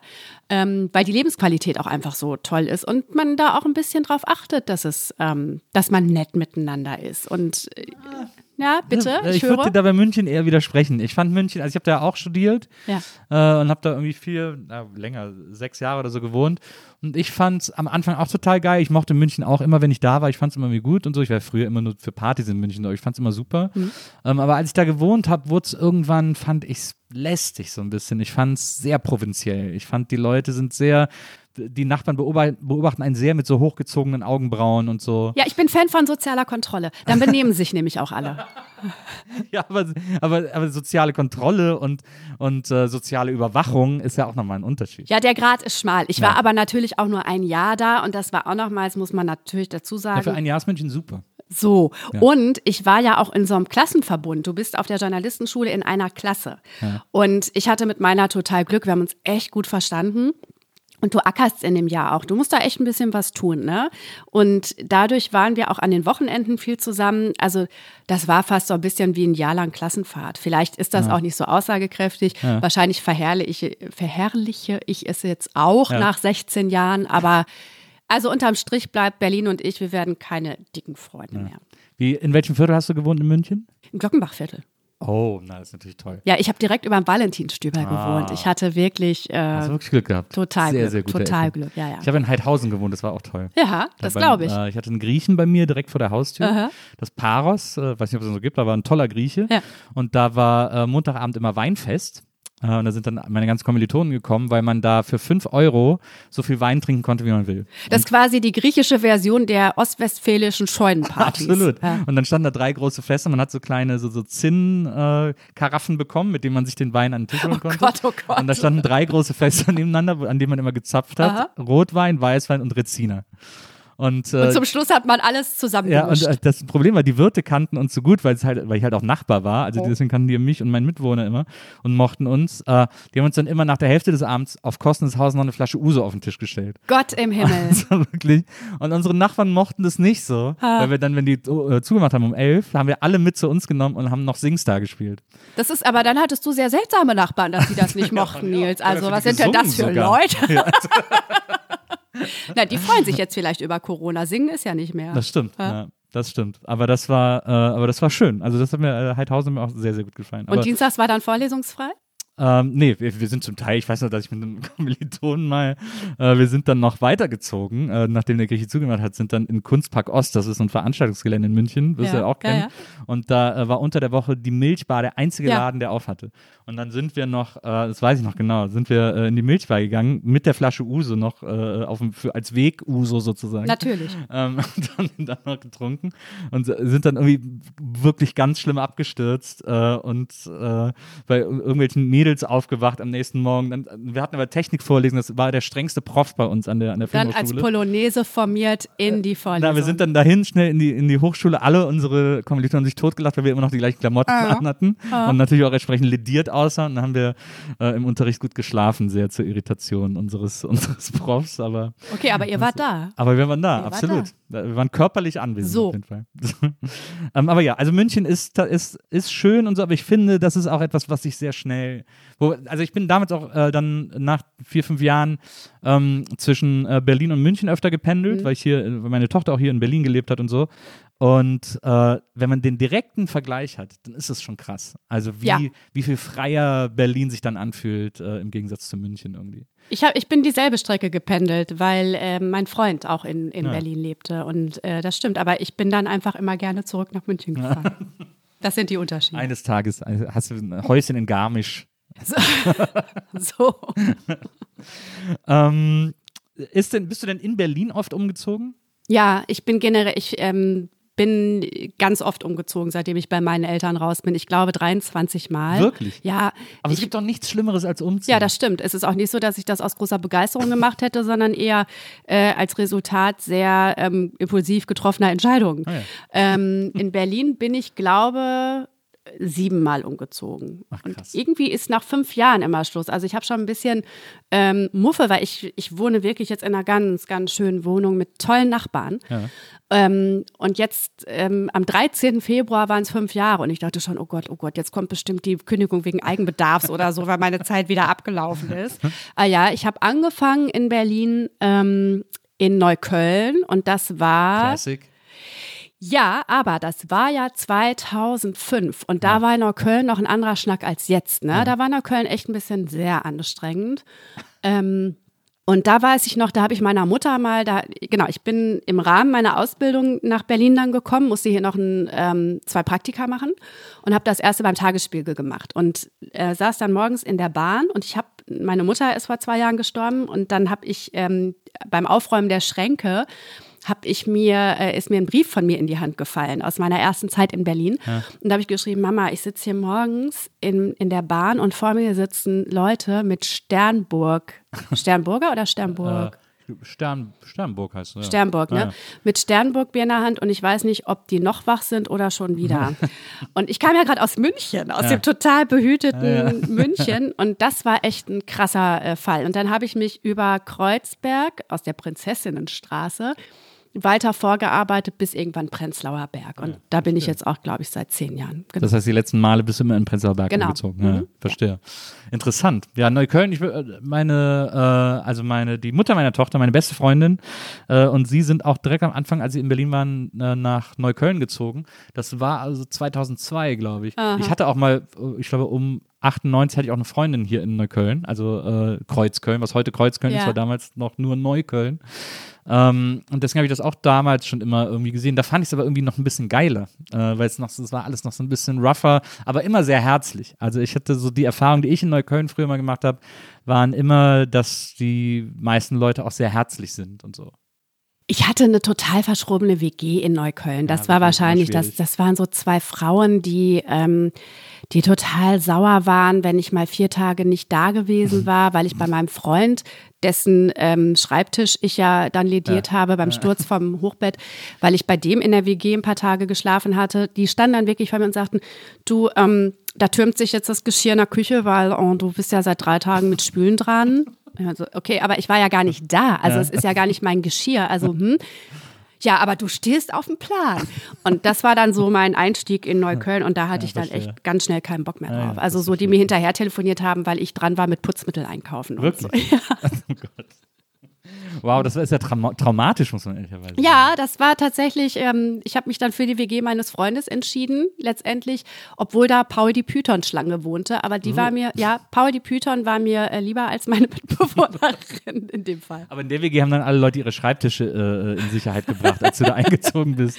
Ja, die, äh, mich haben die vor allem in Sicherheit gebracht. Ich wurde direkt mit einem Helm ausgestattet. Ja, Ja, und insofern war dann alles soweit okay. Da ist ja auch nichts Schlimmes mehr passiert. Aber auch so äh, Klassiker in der WG Hochbett, ne? Ja, das, ja, genau. Architekturstudent Hochbett ist Richtig, eigentlich, also wirklich, richtig, ja. äh, sag mir, dass du Architekturstudent bist, äh, Genau. äh, da gehört dann Hochbett dazu. Klar. ja, klar. Ähm, du hast ja dann, ich finde es so interessant, weil du wirklich, man hat so das Gefühl, du hast in fast allen äh, journalistischen Outlets, die irgendwie wichtig sind, um seriös Journalismus zu betreiben, äh, gearbeitet. Also ich weiß nicht, ob du Boulevard gemacht hast, ich glaube, du hast nie Boulevard gemacht, ne? Nee, habe ich nicht. Nee. Ähm, äh, da hast ja, hat ja dein Sohn dann äh, Der Kai Genüge- ist da ja. genau das. Da wollte, das ja wollte ich vorher ihm lassen. Es, ja. ist, es sind eh große Fußstapfen, in die der Kai dann äh, getreten ist und das wollte ich ihm dann nicht auch noch nehmen. Er hat auch Oh. wirklich den einfachen Weg gewählt dann. Richtig. Und äh, aber so, weil du gerade erzählt hast, du hast auch Praktikum im Tagesspiegel Ja. gemacht und so. Ähm, du hast dann äh, bei tagesschau.de äh, gearbeitet, ähm, äh, hast auch bei der Tagesschau selber gearbeitet, ähm, aber dann auch vor allem hauptsächlich ZDF. Ja, äh, irgendwann, ZDF. Genau. irgendwann nur noch ZDF, seit zehn Jahren. Mhm. Du hast auch mal äh, das MoMA moderiert sechs Wochen lang. Du hast gesagt, das wäre jetzt nicht so die super Zeit gewesen. Naja, ich bin keine gute Moderatorin. Also Ja. ähm, ich finde, ähm, also erstens, ich kann es einfach nicht so gut. Punkt. Und ich habe da gestanden in der Kulisse oder im Studio und dachte, toll, ich stehe jetzt hier früh morgens, das ist auch einfach eine schreckliche aufstehen. Zeit. Du musst um eins anfangen. Und um eins anfangen ist wirklich hart für den Biorhythmus. Ne? Ähm, so, aber das ist natürlich auch ein Luxusproblem. Aber du stehst hier im Studio und du darfst Sachen anmoderieren von Leuten, die raus durften und Geschichten erleben und Geschichten erzählen. Und da war ich total neidisch. Ich liebe am meisten an meinem Job das Drehen gehen. Ich gehe am liebsten raus und das hat man, also jetzt mache ich Bundespolitik, also da machst du eh keine Reportagen mehr, aber ich war ja vier Jahre Kriegs- und Krisenreporterin und habe dann aber auch Studiovertretungen gemacht, wenn KorrespondentInnen im Urlaub waren zum Beispiel. Und dann rausgehen und gucken, was passiert. Natürlich im Rahmen einer zuvor irgendwie definierten Geschichte, kostet ja auch alles Geld. Ähm, das finde ich ganz, ganz toll. Das mache ich am allerliebsten. Und dann stehst du halt im Studio und es ist ganz wichtig, dass du schön frisiert bist. Geh jetzt auch nicht im Bademantel ähm, drehen, aber ne, es ist wahnsinnig wichtig, wie du aussiehst und dass du nicht schwitzt und dass du, kennst das ja auch, Ja, ja, ne, damals, klar. wo, wobei bei, bei Viva Da durften wir auch nicht schwitzen. so. ähm, und also das hat in mir so krasse Neidgefühle hervorgerufen, dass ich dachte, das ist nicht deins. Und dann war ich auch noch durch einen blöden Zufall, ich glaube, die erste im deutschen Fernsehen, die erzählen äh, musste, konnte, durfte, dass Osama bin Laden Ah, ja. niedergestreckt worden ist. Ja. Und ähm, das war, glaube ich, meine dritte Moderationswoche. Ich saß in der Maske und dann kam morgens jemand und sagte, ja, es gibt noch nicht äh, bestätigte Meldungen, aber es ist folgendes. Und ich dachte, ach du meine Güte, oh Gott, oh Gott, oh Gott, oh Gott, was mache ich denn jetzt? Was mache ich denn jetzt? Ja. Ich war total unerfahren. Und ähm, dann habe ich auch noch in meiner Unerfahrenheit vergessen, Bescheid zu sagen oben, dass die bitte den Teleprompter abstellen sollen. Das heißt, ich stand im Studio, war eh schon völlig aufgelöst und guckte in eine Kamera, auf der ein Text lag für einen Beitrag, den ich ursprünglich mal, bevor die Breaking ja. News kam, hatte ansagen sollen. Da ging es um Schafe. Und das ist wirklich eine Transferleistung, ähm, was anderes zu sagen als das, was du vor Augen hast. Ja. Das ist wirklich schwierig. Und dann hatte ich auch noch die große Angst, Obama zu sagen statt ja. Osama. So, und das hat mich in Summe zu einem so verschreckten Kaninchen verkleidet als Moderatorin gemacht, dass ich es ähm, zu Stefan Raab, den es damals noch gab, in die Sendung geschafft habe, zu Harald Schmidt und ich war noch irgendwo, ich weiß es gar nicht mehr. Ja. Also das heißt, ich, und da hatte ich echt noch ein sehr dünnes Fell, das war es vor Social Media. ähm, du hast in diesen Wochen irgendwann krassen Schlafmangel und fühlst dich total einsam, weil du wachst auf nachts, du stellst dir einen Wecker, stehst auf, duscht, machst dir einen Kaffee und um dich rum in den umliegenden Häusern, Wohnungen gehen die Lichter aus. Ja. ja.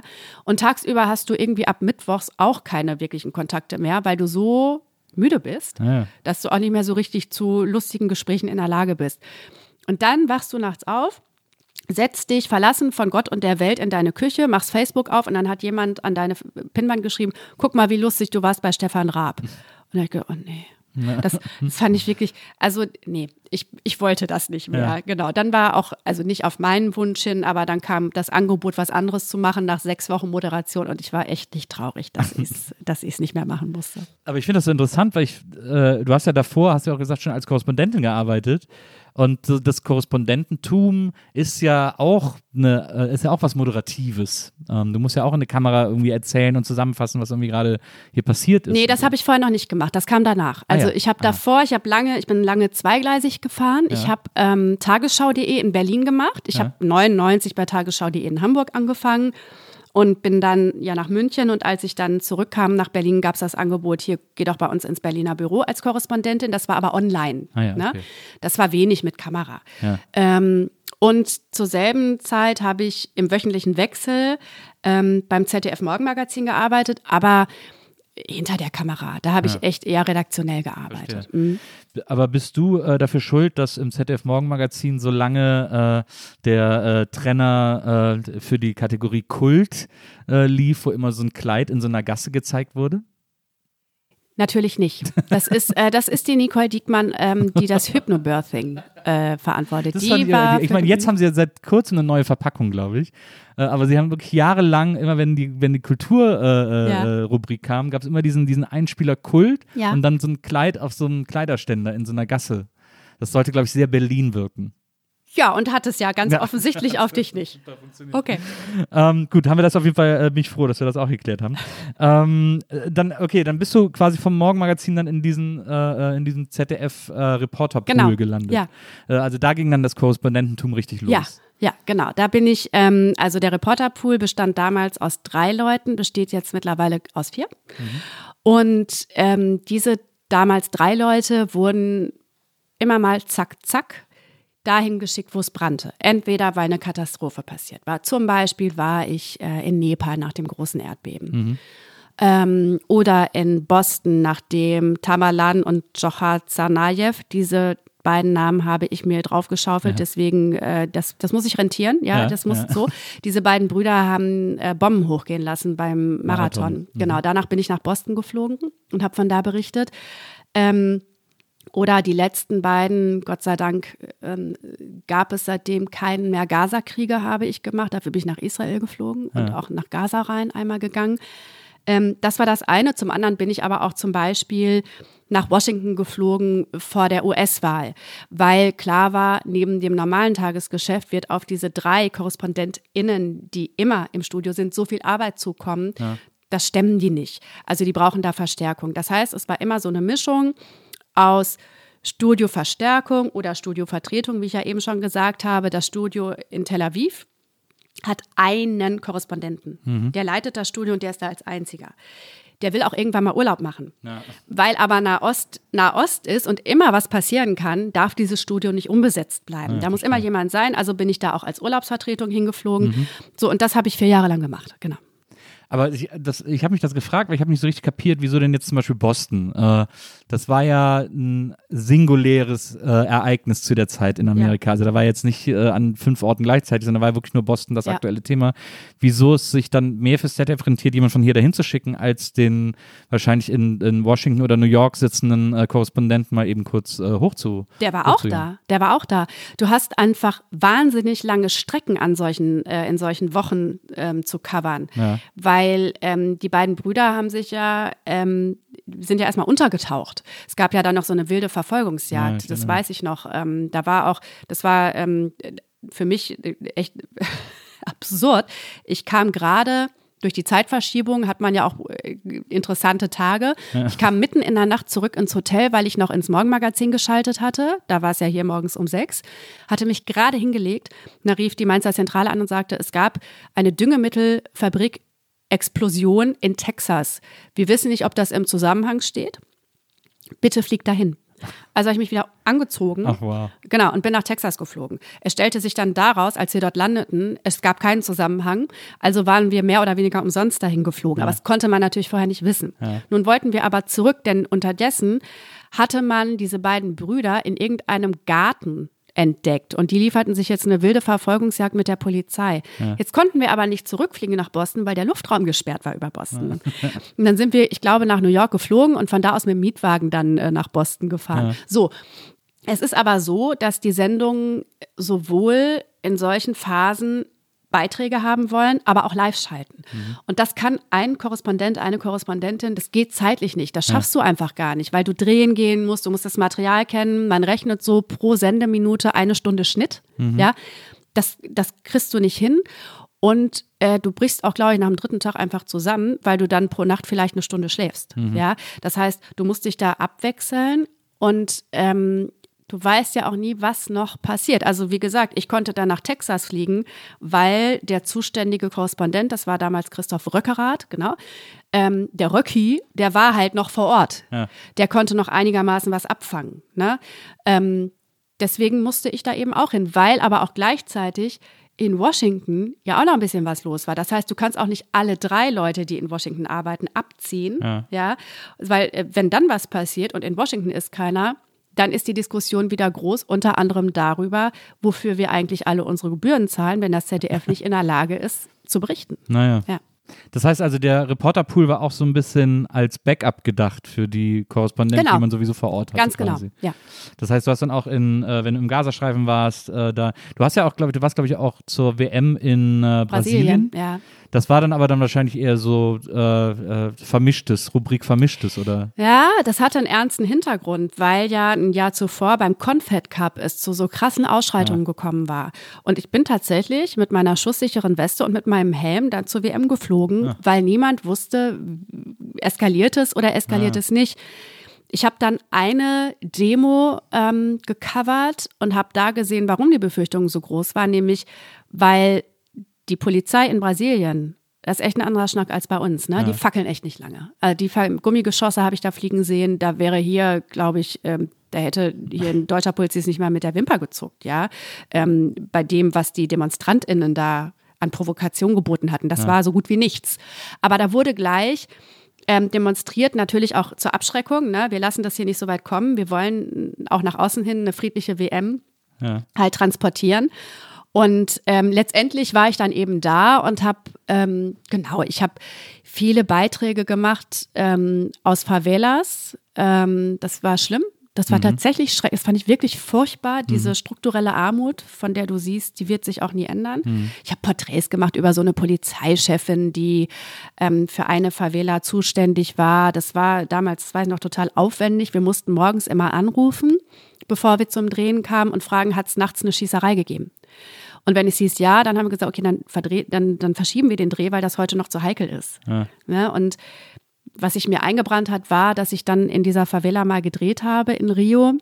Und dann haben wir einen O-Ton gemacht mit einem kleinen Mädchen und die konnte das Kaliber äh, nennen, mit dem die vorletzte Nacht geschossen worden war, weil die das am ähm, Geräusch ja, er kannte, da stehen die Häuser teilweise so nah beieinander, dass wenn dann jemand schießt, die Kugel von einer Häuserwand auf die andere dann kreuz und quer rüberschlägt. Und die Kinder können äh, identifizieren anhand des Klangs, äh, womit geschossen worden ist. Also das war dann ähm, nicht so schlimm wie befürchtet, weil es keine akuten Ausschreitungen war, aber äh, gab, aber äh, also es war teilweise echt total deprimierend. Ja. Äh, Ich habe mal so ein, ich weiß, kann sogar auch im ZDF gewesen sein, irgendwo, äh, wahrscheinlich auf Phoenix, weil das hier immer den ganzen Tag läuft, habe ich mal so einen Bericht über, über die Favelas in Rio gesehen von einem, äh, ich glaube sogar auch einen Korrespondenten, der aber selber auch in den Favelas lebt. Okay. Ähm, der sich da dann irgendwann mal eine Wohnung genommen hat, weil er gesagt hat, hier sind die einfach billiger äh, als unten in der Stadt, ich bin ja nicht doof. Es sind auch schöne, also die haben den schönsten Blick. Ja, die sind genau, in die die Berge auf dem gebaut. Berg, genau. Mhm, genau. Und der hat gesagt, dass man da sich auch sehr gut mit dem Leben arrangieren kann. Also der wollte da quasi so, hat so versucht mal auch so ein, so ein Bild zu zeichnen, das eben nicht nur sagt, dass das irgendwie der schlimmste Ort der Welt ist, sondern dass man da irgendwie auch ein gutes Leben, ein völlig durchschnittliches Leben führen Ja. kann, sozusagen. Äh, das fand ich ganz interessant. Das, also weil ich natürlich auch, ich, also ich hätte total Schiss, da in diese Favelas zu gehen. Ähm, wie ist das? denn? Hast du dann immer einen Übersetzer dabei oder wie machst du das? Ja. Genau, du hast immer einen Producer dabei und äh, der spricht die Landessprache und ähm, mit dem musst du dich, also das ist, ähm, Producer sind unglaublich wichtige Leute, ja, weil die ähm, nicht nur übersetzen, so ein Interview zieht sich unglaublich in die Länge, wenn du jedes Mal sagst, okay, und jetzt frag sie mal das und das. Frage, Antwort, Übersetzung, okay, und dann, sondern du besprichst vorher mit dem Producer oder der Producerin, wo will ich in dem Interview hin? Was ist die Rolle, die die Protagonistin oder der Protagonist in meinem Beitrag spielen soll? Ähm, welche Aussagen, ähm, die ich von ihr schon kenne oder von ihm, man hat sich ja vorher darauf vorbereitet, ähm, interessieren mich am meisten? Und wo sind mögliche Knackpunkte? Wo sind Brüche in den Aussagen? Wo gibt es widersprüchliche Ansagen? Und je länger du mit einem Producer oder einer Producerin zusammenarbeitest, desto besser kennen die dich und wissen auch, wie du ähm, Beiträge machst, was so dein Fokus ist und ähm, die erfüllen in dem Moment dann echt viel mehr als die Rolle eines Übersetzers. Die schlagen dir ja auch GesprächspartnerInnen vor, zum Beispiel, ne? Oder bringen sich auch mit ähm, Ideen für Strukturen von Stücken ein und so. Das, genau. Aber die sind dann auch fürs Sprachliche zuständig. Ja. Verstehe, also das, das, du besprichst quasi dann vor mit denen, was du so brauchst, Ja. also an Informationen und dann Genau. lässt du auch einfach so ein bisschen laufen, damit dieser Gesprächsfluss nicht. Genau, und je länger du dich kennst, je länger du einander kennst und je besser du zusammenarbeitest, desto mehr kannst du es auch laufen lassen. Ja. Und hast du das auch schon mal erlebt, dass du so einen Producer-In, Producer-In hattest, äh, wo du das vorher besprochen hast und dann war am Ende das Material totaler Müll? Ja, totaler Müll ist natürlich sehr hart gesagt, ja, aber also Kappes. ja, Koppes. ähm, das ist Stichwort kulturelle Unterschiede. Also Ja. gerade in Brasilien hatte ich ähm, unterschiedliche ProducerInnen. Klar, geht gar nicht anders, weil so ein Event sind alle die ganze Zeit. Ich habe da unglaublich viel gearbeitet. Also es war auch total schön, es war auch eine schöne Zeit, ne? aber es war wirklich viel zu tun. Und ähm, da musste man vor allem brasilianische ähm, ProducerInnen immer wieder dran erinnern, kritisch fragen, ruhig kritisch fragen. Also ich, genau, mit dieser Polizeichefin, da hatte ich dann eine äh, Situation mit einer Producerin, der ich vorher gesagt habe, okay, frag sie bitte, ähm, was sie so davon überzeugt, dass sie diese Favela in den Griff gekriegt hat, weil wir wollten ja eigentlich vorgestern schon drehen können, kommen und ging nicht, weil es eine Schießerei gegeben hatte. So sicher ist es ja noch nicht. Wo, wo ist das Problem? Warum kriegen die das nicht in den Griff? Und dann guckte mich die Producerin an und sagte, nein, das frage ich sie nicht. Ich sag, warum nicht? Nein, das ist unhöflich. Und ich gesagt, okay, aber d- wir wollen nicht mit ihr befreundet sein. Wir- So, ne? Also wir wollen sie auch nicht unfair behandeln, aber es müssen wir sie fragen. Also, aber eigentlich kriegt man sowas, wenn man sich vorher intensiv auseinandersetzt, auch gut eingefangen. Ähm, jetzt ist ja dieses Korrespondentenleben äh, offensichtlich ja auch wahnsinnig aufregend. Also Ja. du musst, bist immer sehr kurzfristig äh, um die halbe Welt geschickt Ja. worden, also sozusagen als Reaktion, wenn etwas passiert Mhm. ist. Äh, dann musst du ja dann auch so schnell wie möglich da gewesen sein. Also äh, Ja. du wurdest ja nach Boston geschickt, als es passiert ist. Das Genau. heißt, da darf man keine Zeit verlieren. Äh, oder auch beim Erdbeben äh, oder was, was auch immer, wo auch immer du warst. Und jetzt hast du ja gerade eben erzählt, bist du äh, für Bundespolitik zuständig, äh, gehst auf der Parteitage, ähm, äh, berichtest aus Berlin äh, bei irgendwelchen Beschlüssen, auch in Live-Schalten. Ähm, so, Das ist ja ein, äh, ziemlicher Unterschied Ja. äh, in, im Aufwand und in der Aufregung Ist auch so. sicherlich. So. Ähm, vermisst du das sehr, dass du diese, diese Korrespondentensachen nicht mehr so, äh, dass diese Aufregung nicht mehr so in deinem Leben ist?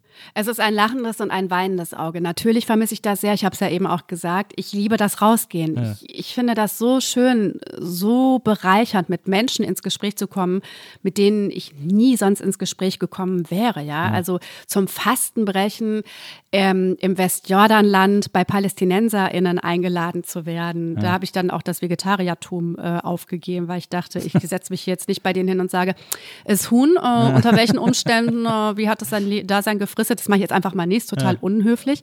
So, aber ähm, also das vermisse ich total. Ähm, ich vermisse das Adrenalin. Das äh, Ad- Adrenalin ist echt ein krasses Ding. So. ähm, auf der anderen Seite ähm, muss man aber auch sehen, vier Jahre lang enttäuscht man immer wieder Menschen. Ja, also ähm, ich habe Hochzeiten abgesagt, denen ich auch schon zugesagt hatte, weil sich vor Ort, wenn du, was weiß ich, in Boston bist oder ähm, in Israel oder in Istanbul, dann kommt der Anruf so, hm, hast du die Koffer schon gepackt? Schade, wir brauchen dich noch zwei Tage länger, weil der ähm, Korrespondent, der jetzt eigentlich kommen wollte, hat sein Visum noch nicht. So, und dann rufst du halt zu Hause an und sagst, ähm, ich weiß, ihr hattet euch jetzt schon darauf eingestellt, ich, ich komme nicht. Und ich habe vier Jahre lang Weihnachten nicht in Deutschland gefeiert. So, ne? Das war natürlich auf, auf eine definierte beziehungsweise absehbare Zeit war das okay. Aber irgendwann ist auch gut. Also du gehörst in diesen vier Jahren dem Sender. Ne?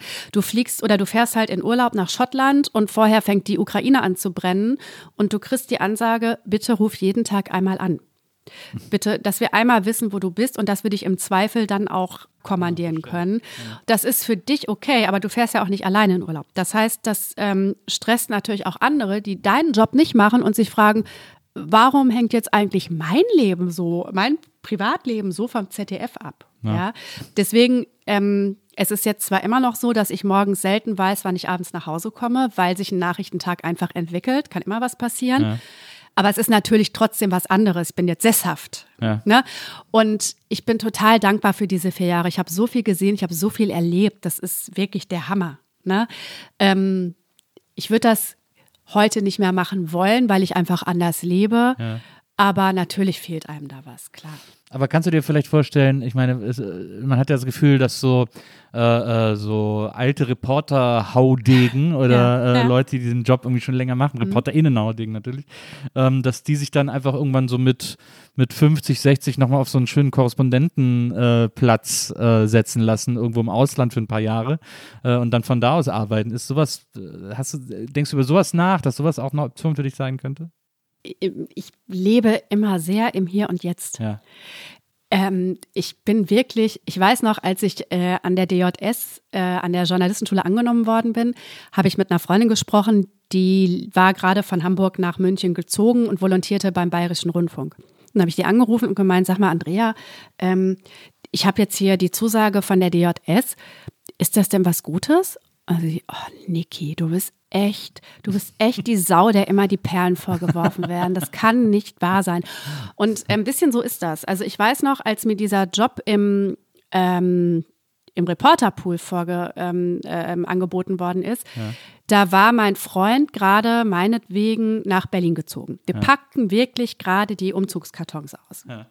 Nicht buchstäblich, also nicht Ja, ja. sprichwörtlich, sondern wirklich.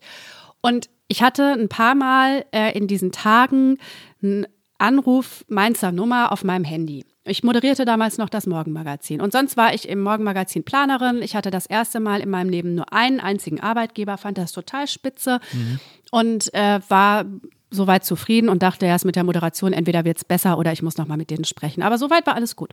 So, und dann sah ich diese Nummer und dachte, das ist bestimmt jemand aus Mainz wegen meiner Autogrammkarten. Du kriegst nämlich, ja, du kriegst nämlich Autogrammkarten und ich fühlte mich ähm, gar nicht in der Position für Autogrammkarten und fremdete mit diesem Konzept für mich und dachte, das will ich jetzt eh gerade nicht so. Und dann irgendwann dachte ich aber, okay, jetzt gehe ich halt mal ran, das ist ja auch nicht nett. Und dann war das ähm, der damalige stellvertretende Chefredakteur, der mich fragte, ob ich mir vorstellen könnte, in den Reporterpool zu gehen.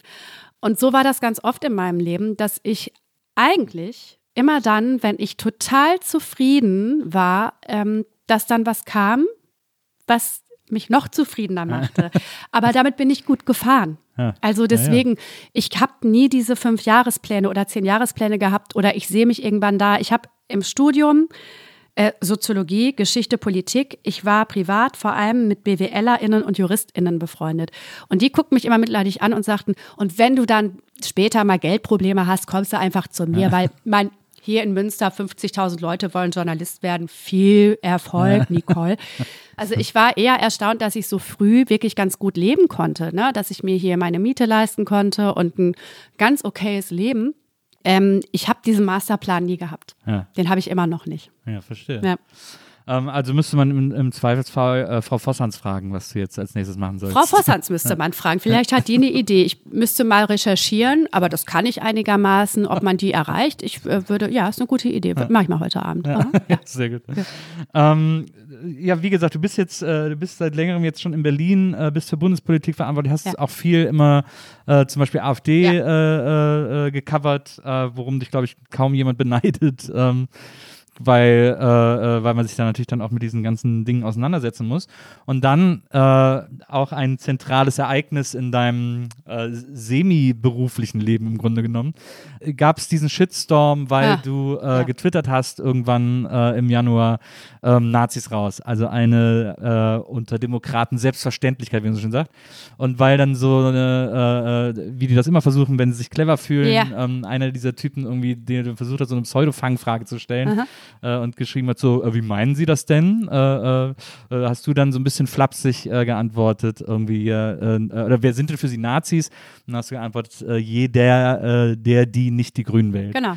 Und was ja wirklich sehr offensichtlich ähm, Ironie ist. Das sagst du, das Ja, sage ich. Ja, Ja. das sagen wir beide. Aha, aha. Aber ähm, natürlich ist Ironie für Leute, die einem was Böses wollen, immer ein super Aufhänger, das Genau. ernst zu nehmen. Äh, oder so zu tun, als würden sie es ernst Ja. nehmen, äh, um sich dann daran aufzuhängen. Du hast ja dann einen wirklich brutalen Shitstorm erlebt in Mhm. diesen paar Tagen. Interessanterweise passieren diese Dinge ja auch immer oft so im Januar. Die Umweltsau, wir erinnern uns, Richtig. im WDR war auch im Januar, wenn es einfach keine große Nachrichtenlage gibt und so weiter und so fort. Ähm, wie war das? Also man kann sich das, glaube ich, kaum vorstellen, aber du hast jetzt auch ein Buch darüber geschrieben, also nicht darüber, aber über das grundsätzliche äh, Problem von äh, Diskussionen im Zeitalter von Social Media. Ähm, die Shitstorm-Republik heißt Genau. es. Ähm, erzähl doch mal, wie das ist, wirklich im Auge äh, so eines äh, Shitstorm, Shit-Hurricanes äh, zu sein. Das ist ähm, schlimm. Also ich hatte vorher ja schon äh, gearbeitet, haben wir gerade lange drüber gesprochen, ähm, unter anderem auch in Israel und auch in der Ukraine, beziehungsweise auch in Russland. Das sind auch Themen, da ist man schnell auf dünnem Eis. Das ist ähm, in den sozialen Medien total beackert. Ja. Ja, und das ist natürlich, also gerade Nahost ist ein wahnsinnig polarisierendes Thema. Da kannst du eigentlich auch jeden dritten Tag damit rechnen, einen kleinen Shitstorm zu erleben. Das heißt, ich war schon ein bisschen gestellt. Ja. In diesen Nazis raus Shitstorm, der einfach riesig war, tatsächlich, bin ich aber völlig ahnungslos reingetappt. Ich wusste schon von so vielen Minenfeldern in den sozialen Medien ähm, und weiß auch noch, dass ich abends nach dieser Antwort, jeder, der nicht die Grünen wählt, noch kurz dachte, ha, war das jetzt schlau, keinen Zwinker-Smiley zu setzen? Ja. Guckst du noch mal rein und guckte und dachte, ach nö, ist ruhig, alles im Rahmen des Normalen. Ähm, so. Und dann brach das erst zwei, drei Tage später los. Das heißt, ich wiegte mich zwei, drei Tage in Sicherheit und dann war plötzlich wirklich die Hölle los. Und dadurch, dass ich das überhaupt nicht mehr auf dem Zettel hatte, traf mich das natürlich noch viel unvorbereiteter und umso härter. Ähm, vor allem aus dem Grund, dass ich ein paar Mal dachte, so jetzt ist gut. Ja. Und es war überhaupt nicht gut. Es hörte einfach nicht mehr auf. Naja. Ja. Und es war unglaublich brutal. Also ich gehe heute noch, es ist jetzt über zwei Jahre her, es war Anfang 2019. Ich gehe heute noch zum Teil äh, juristisch gegen die Leute vor. krass. Äh, auch zum Teil, also tatsächlich erfolgreich. Ja. Und das ist nicht selbstverständlich. Ne? Das Ja, ist ja. ja total lax. Ähm, immer noch die, ähm, ich weiß gar nicht, ob es die Gesetzgebung äh, ist. Ich glaube, es sind einfach die Ressourcen, die nicht vorhanden sind in den Staatsanwaltschaften. Ähm, Genau, und es war jedes Mal, am Anfang habe ich noch versucht, mich dagegen zu stemmen mit eben ironischen ähm, Replies und habe aber irgendwann gemerkt, Das zieht nicht mehr. Das ist zu heftig. Das sind zu viele, die sind zu entschlossen, wie du auch gesagt hast. Es war Anfang des Jahres. Das fiel dann auch noch irgendwie mit so einem Wochenende zusammen. Das heißt, das waren Leute, die waren wirklich übersättigt. Die lagen vom Festmahl Weihnachten, Silvester überfressen auf dem Sofa, hatten wahnsinnig viel Zeit, brauchten vielleicht auch ein Ventil nach einer Woche Family. Ja. Ähm, und das war ich. Und die stachelten sich äh, gegenseitig an. Und ich habe mit einer Psychologin jetzt eben für mein Buch, das ist ja gerade erwähnt, die Shitstorm-Republik, habe ich mit einer Psychologin darüber gesprochen, was passiert eigentlich, ähm, wenn du so einen Shitstorm abkriegst. Ja. Und die sagt, das eine ist, ähm, die sagen natürlich ganz schnell Leute, guck dir das, guck, guck nicht mehr rein. Ja, Leg das- Handy weg, guck's dir nicht an. Sie sagt aber, das, das Gehirn sagt einem aber, guck rein. Das ist was total Archaisches, weil Menschen zu einer Gruppe gehören wollen. Und wenn die merken, die werden ausgeschlossen, kann das für die gefährlich werden. Und um aber die Übersicht zu behalten, um irgendwie noch ein Gespür dafür zu haben, wie gefährlich ist es jetzt, was muss ich als nächstes tun, schaut man immer wieder auf die Situation drauf. Wie viele sind es? Wie groß ist die Gefahr? Und wenn man dann eben diese, diese Tweets, diese persönlichen Nachrichten, diese Angriffe, diesen Hass, diese Drohungen liest, sagt sie, geht das direkt aufs Schmerzzentrum. Also das ist wirklich jedes Mal, das weiß ich, ich habe immer körperlich reagiert. Es hat jedes Mal angefangen, in meinen ähm, Ohren zu dröhnen und ich hatte echt einen Fl- Fluchtreflex. Also ich bin dann, als ich als es losbrach, saß ich in einer Tierarztpraxis, da lebte mein alter Kater Leo noch, der war total krank und da konnte ich nicht weg. Ne, weil Leo lag wirklich halbtot neben mir in der Box und wir warteten auf die Ärztin. Und als ich das nächste Mal guckte, war ich aber zu Hause und da habe ich mir sofort den Mantel angezogen, habe das Handy zu Hause liegen lassen, weil das ja toxisch war. Ne? Und bin eine Runde um den Block gegangen. So.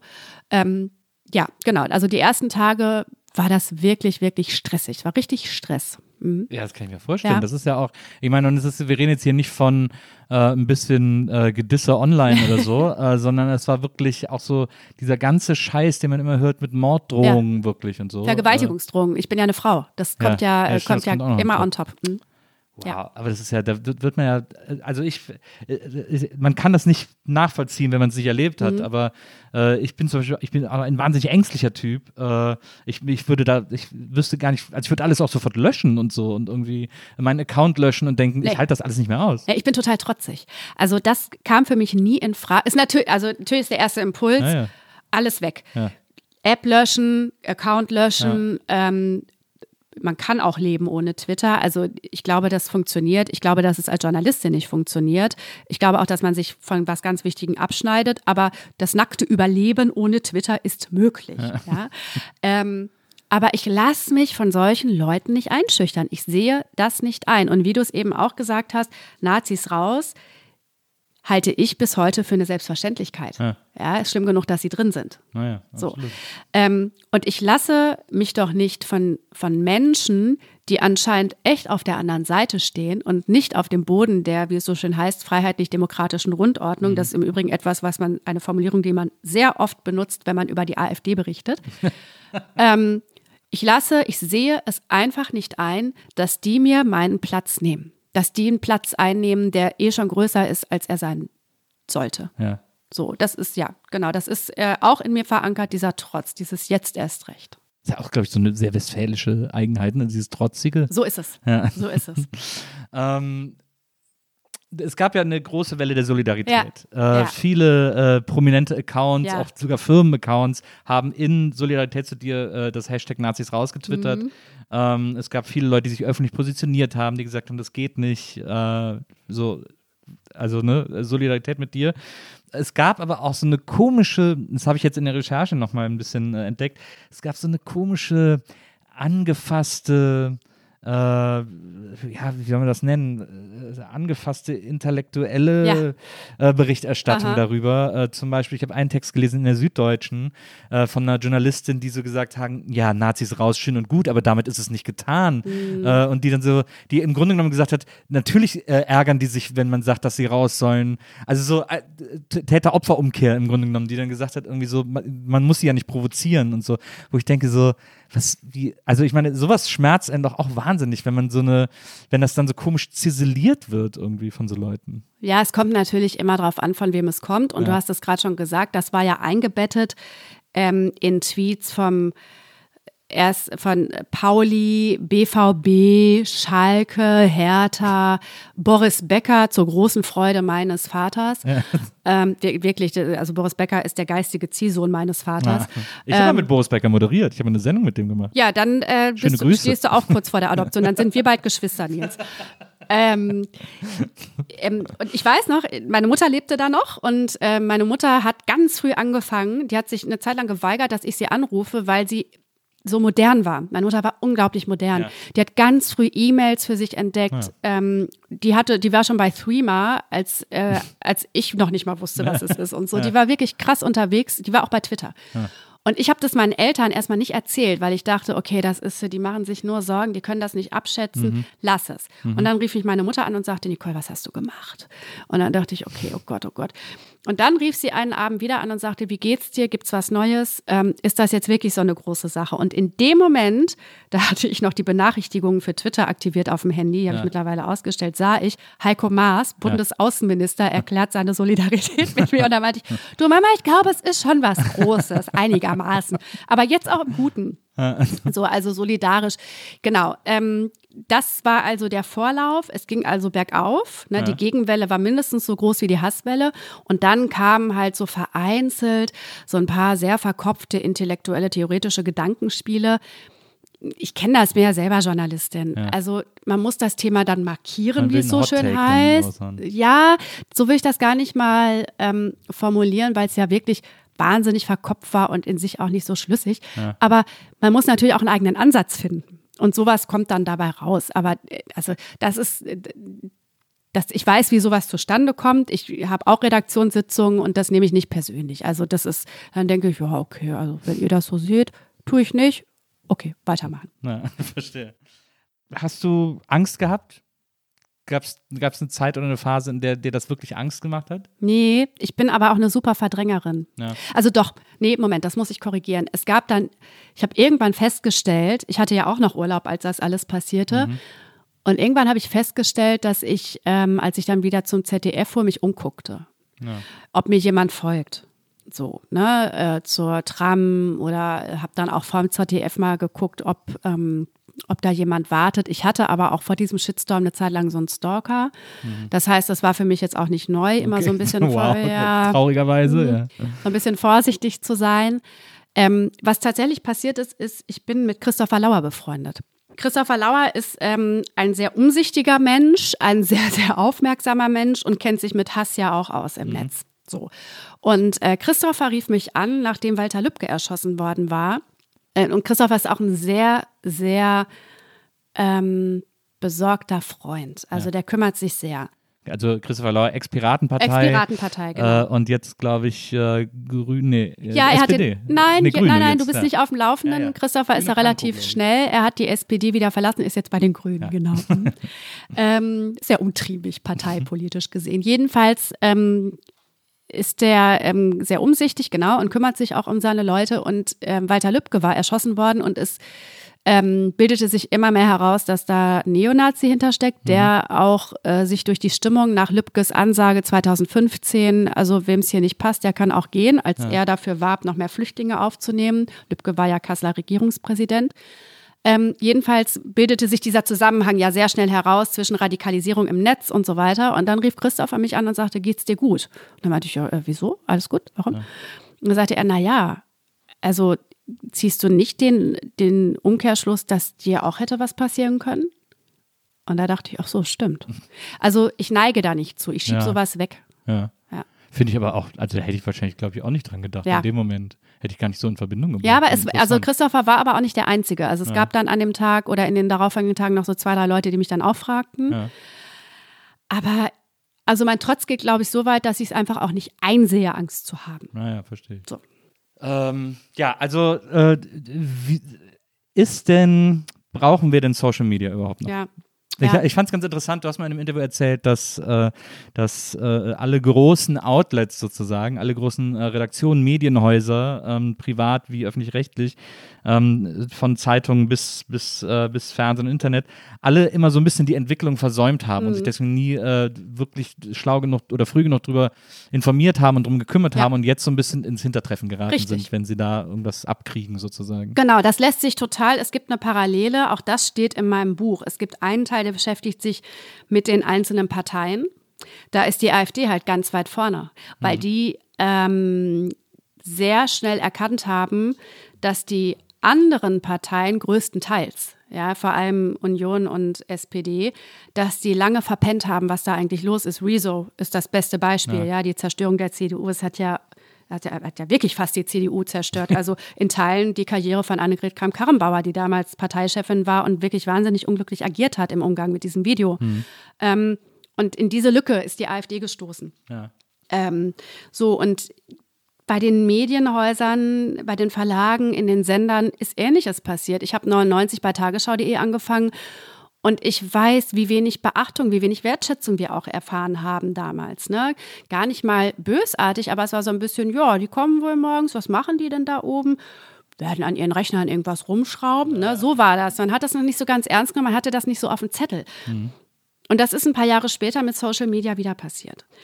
Und dadurch ist eben eine krasse Wissenslücke entstanden, ähm, die sich einerseits, du hast es eben erwähnt, bei Omagate zum Beispiel gezeigt hat. Das war ein ungeschicktes Lavieren des WDR. Das Also ungeschickt ist ja wirklich noch ein Euphemismus, muss man sagen. ja, ich, man kann es ja freundlich, es hat ja eh jeder Mensch mitbekommen, kann sich ein eigenes Bild davon machen, mit eigenen Begriffen versehen. Ich nenne es ungeschickt. Ähm, aber vor allem, ich glaube, was vor allem aus der Tatsache resultierte, dass es kein, keine eingeübten oder zumindest vorher mal besprochenen Prozesse gab. Was machen wir im Falle von? Ja? Wer ruft wen an? Welcher Kanal übernimmt die Kommunikation? Wie stellen wir uns vor Mitarbeiter? Auch wenn sie twittern, eure Omas waren alle Nazisäue, was ja tatsächlich passiert ist. Keine gute Idee, so ein Tweet, aber das kann man intern besprechen. Ne? So, ähm, und da hat es sich sehr, sehr deutlich gezeigt, ja, dass man mit diesem Medium immer noch fremdelt, dass man die Betreuung dieser Kanäle auch immer noch Leuten überlässt, die so eine Situation alleine überhaupt nicht stemmen können, ja, Ähm, die tatsächlich auch nicht als Appendix an so eine, ähm, an so ein vorher schon jahrzehntelang bestehendes System angedockt werden können, sondern die müssen integriert werden. Und das fängt jetzt langsam endlich an, aber dafür braucht es leider anscheinend solche krassen Ereignisse wie Oma Gate, das halt den Rechten in die Hände gespielt hat, ja. Und das ist halt das, was unterm Strich bleibt. Und das darf nicht passieren. Da wurde dann also sozusagen, äh, oder das war ja auch sehr offensichtlich, die Echokammer total überschätzt, Ja, indem man das für genau. einen sehr breiten Protest gehalten hat von Seiten des WDRs, der aber tatsächlich sehr gezielt und organisiert einfach nur war und laut war, aber nicht, äh, nicht irgendwie in der Breite der Bevölkerung oder so.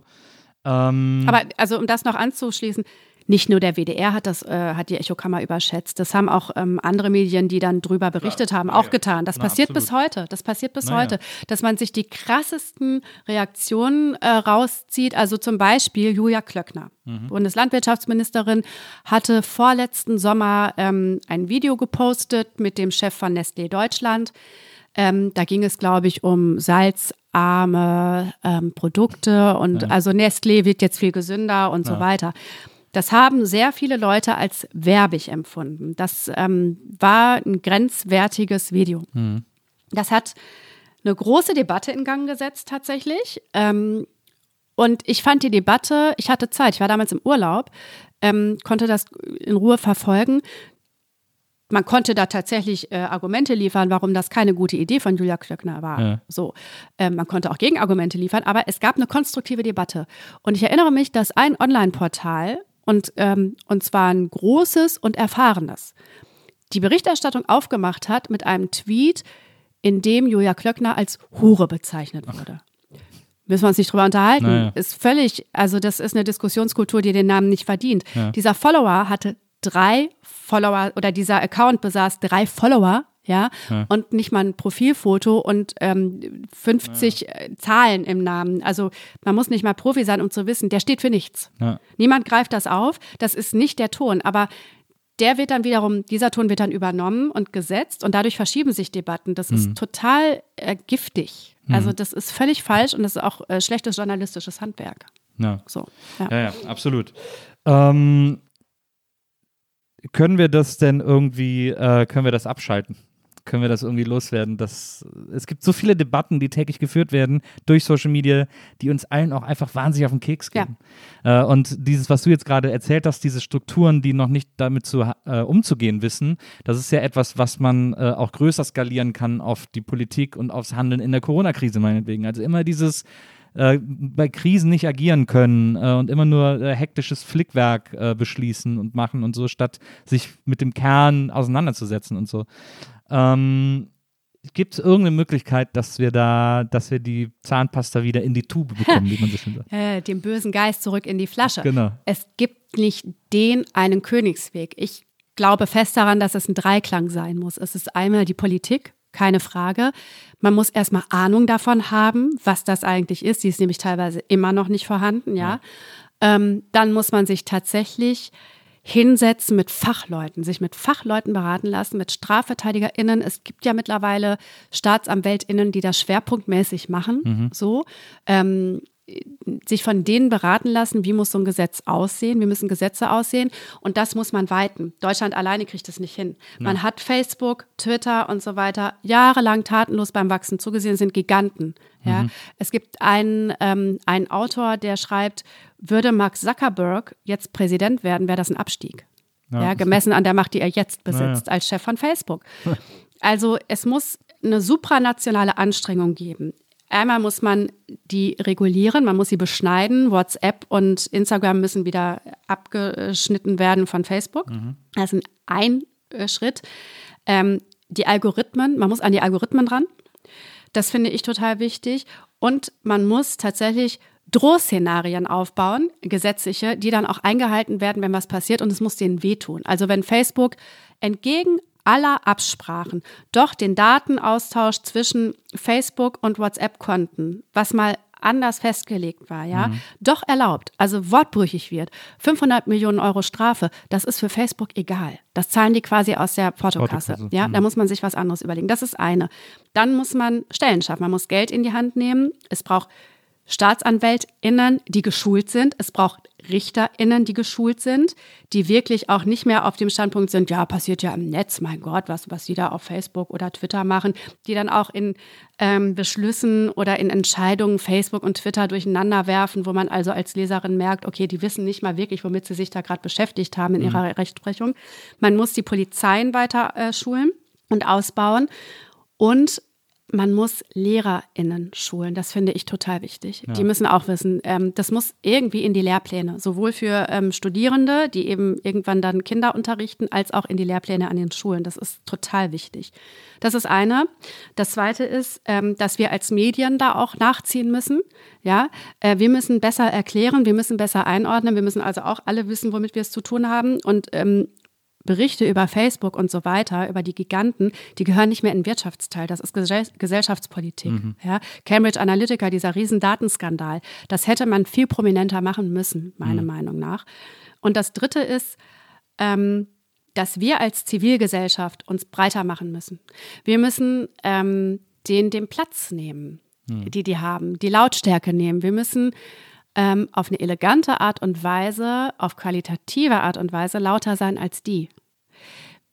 Nicht jeder und nicht jede hat Bock darauf, sich so wie ich das mache, offensiv mit denen auseinanderzusetzen. Das ist mein Weg. Ja, das ist aber eine Charakterfrage und das ist auch eine Frage, wie dick das Fell ist. Und meins ist dick. Also sonst hätte ich Nazis raus nicht überstanden. Ne? So, sonst hätte ich wirklich mich zurückziehen müssen. Aber es gibt ähm, und selbst wenn man sich den ganzen Tag ähm, oder den Abend über Katzenbilder gegenseitig äh, postet, dass man einfach den Ton mitbestimmt, dass man die Ränder immer weiter ausdünnen lässt, vor allem eben den rechten Rand. Also Hufeisentheorie zieht er nicht. Ne? Ja. Mir sagt ähm, Christoph Hebecker, der ist Staatsanwalt in Köln, der macht das seit Jahren schwerpunktmäßig als einer der ersten, wenn nicht der erste in Deutschland, der sagt, so über den Daumen sind das 80 bis 90 Prozent, kommt der Hass aus der rechten Ecke. Das muss man auch mal ganz klar benennen. Ja. Ja. Ähm, und na genau, es gibt unterschiedliche Wege, aber ich glaube, dass wir als Gesellschaft da auch gefragt sind. Wer, wer den Mut hat, wer das dicke Fell hat, auch mal zu sagen, hier, pass auf, so diskutieren wir hier nicht, mach das mal woanders, ne? lass es. Aber ähm, ansonsten reicht es auch schon, gefällt mir zu klicken bei jemandem, der oder die das macht. Also Hauptsache, man bringt sich ein und zieht sich nicht zurück. Weil das ist, ähm, das halte ich für das Falscheste. Wirklich dann zu sagen, nee, dann lassen wir, weil dann wird es, dann radikalisieren die sich noch weiter gegenseitig, dann wird es alles noch schmutziger. Ja. Eine Frage habe ich noch, äh, weil du es gerade eben angesprochen hast, dass, die, dass die AfD da vor allem so eine Lücke erkannt Ja. hat äh, in der Mobilisierung von Leuten online und so, das, was die anderen Parteien verschlafen haben. Aber ich denke mir immer, wenn, nehmen wir jetzt mal an, also gehen wir jetzt mal einfach vom, vom äh, Unwahrscheinlichsten aus. Nehmen wir mal an, die CDU wäre irgendwann modern geworden.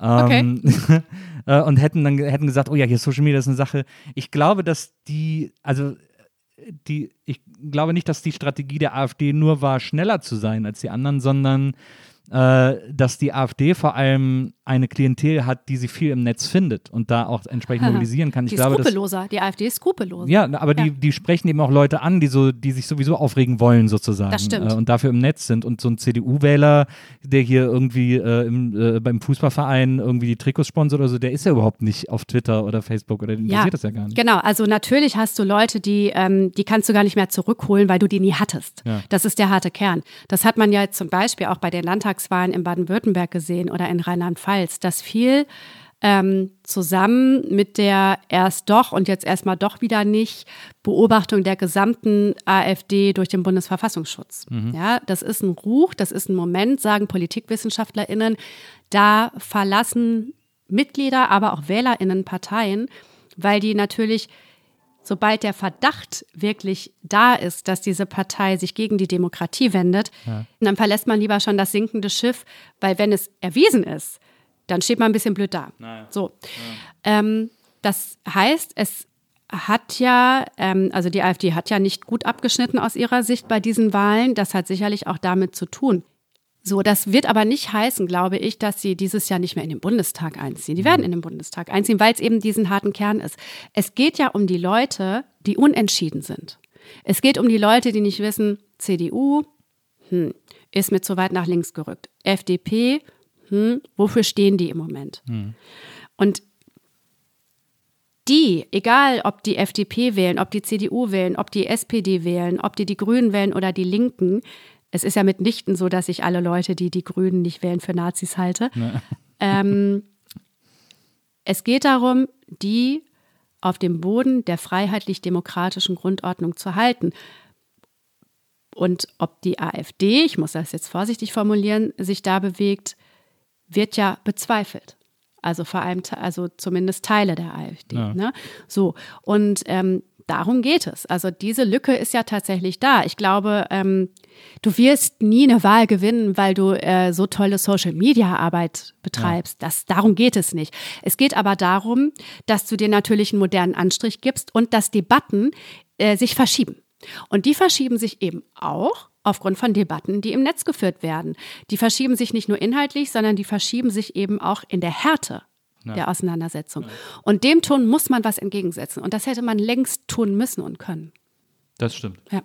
Das glaube ich auch. Ähm, Nicole, vielen Dank, dass du äh, zu mir gekommen bist. Ich danke. Und mir das alles äh, erzählt hast und mir hier so Rede und äh, Antwort gestanden hast. Ähm, das war ganz toll. Ich freue mich, wenn wir, äh, wenn du irgendwann nochmal kommst und wir ein bisschen mehr über dieses Hypnobirthing reden. Ja, sehr äh, gerne, Da sehr hätte ich noch ein paar Fragen zu. Ja, äh, weil ich, Ich mir auch. Das, kann ich, mir- das kann ich mir irgendwie, äh, das kann ich mir nicht so richtig vorstellen. Ähm, äh, vielen Dank an Lisa, die war heute unsere Producerin hier. Und ähm, ja, komm bitte unbedingt wieder. Und Sehr dann, gerne. Äh, und, dann, und dann reden wir über alles, äh, über alles weitere. Ähm, bis hierhin vielen Dank, dass du da warst. Und äh, euch vielen Dank fürs Zuhören. Äh, wir hören uns nächstes Mal wieder hier bei der Nils Bokeberg Erfahrung. Bis dahin, macht's gut. Tschüss. Tschüss. Die Nils Bokeberg Erfahrung. Von und mit Nils Bokeberg. Eine Produktion von Pool Artists. Team Wenzel Burmeier, Lisa Hertwig, Maria Lorenz Bokelberg, Frieda Morische und natürlich Nils Bokelberg. Die Nils.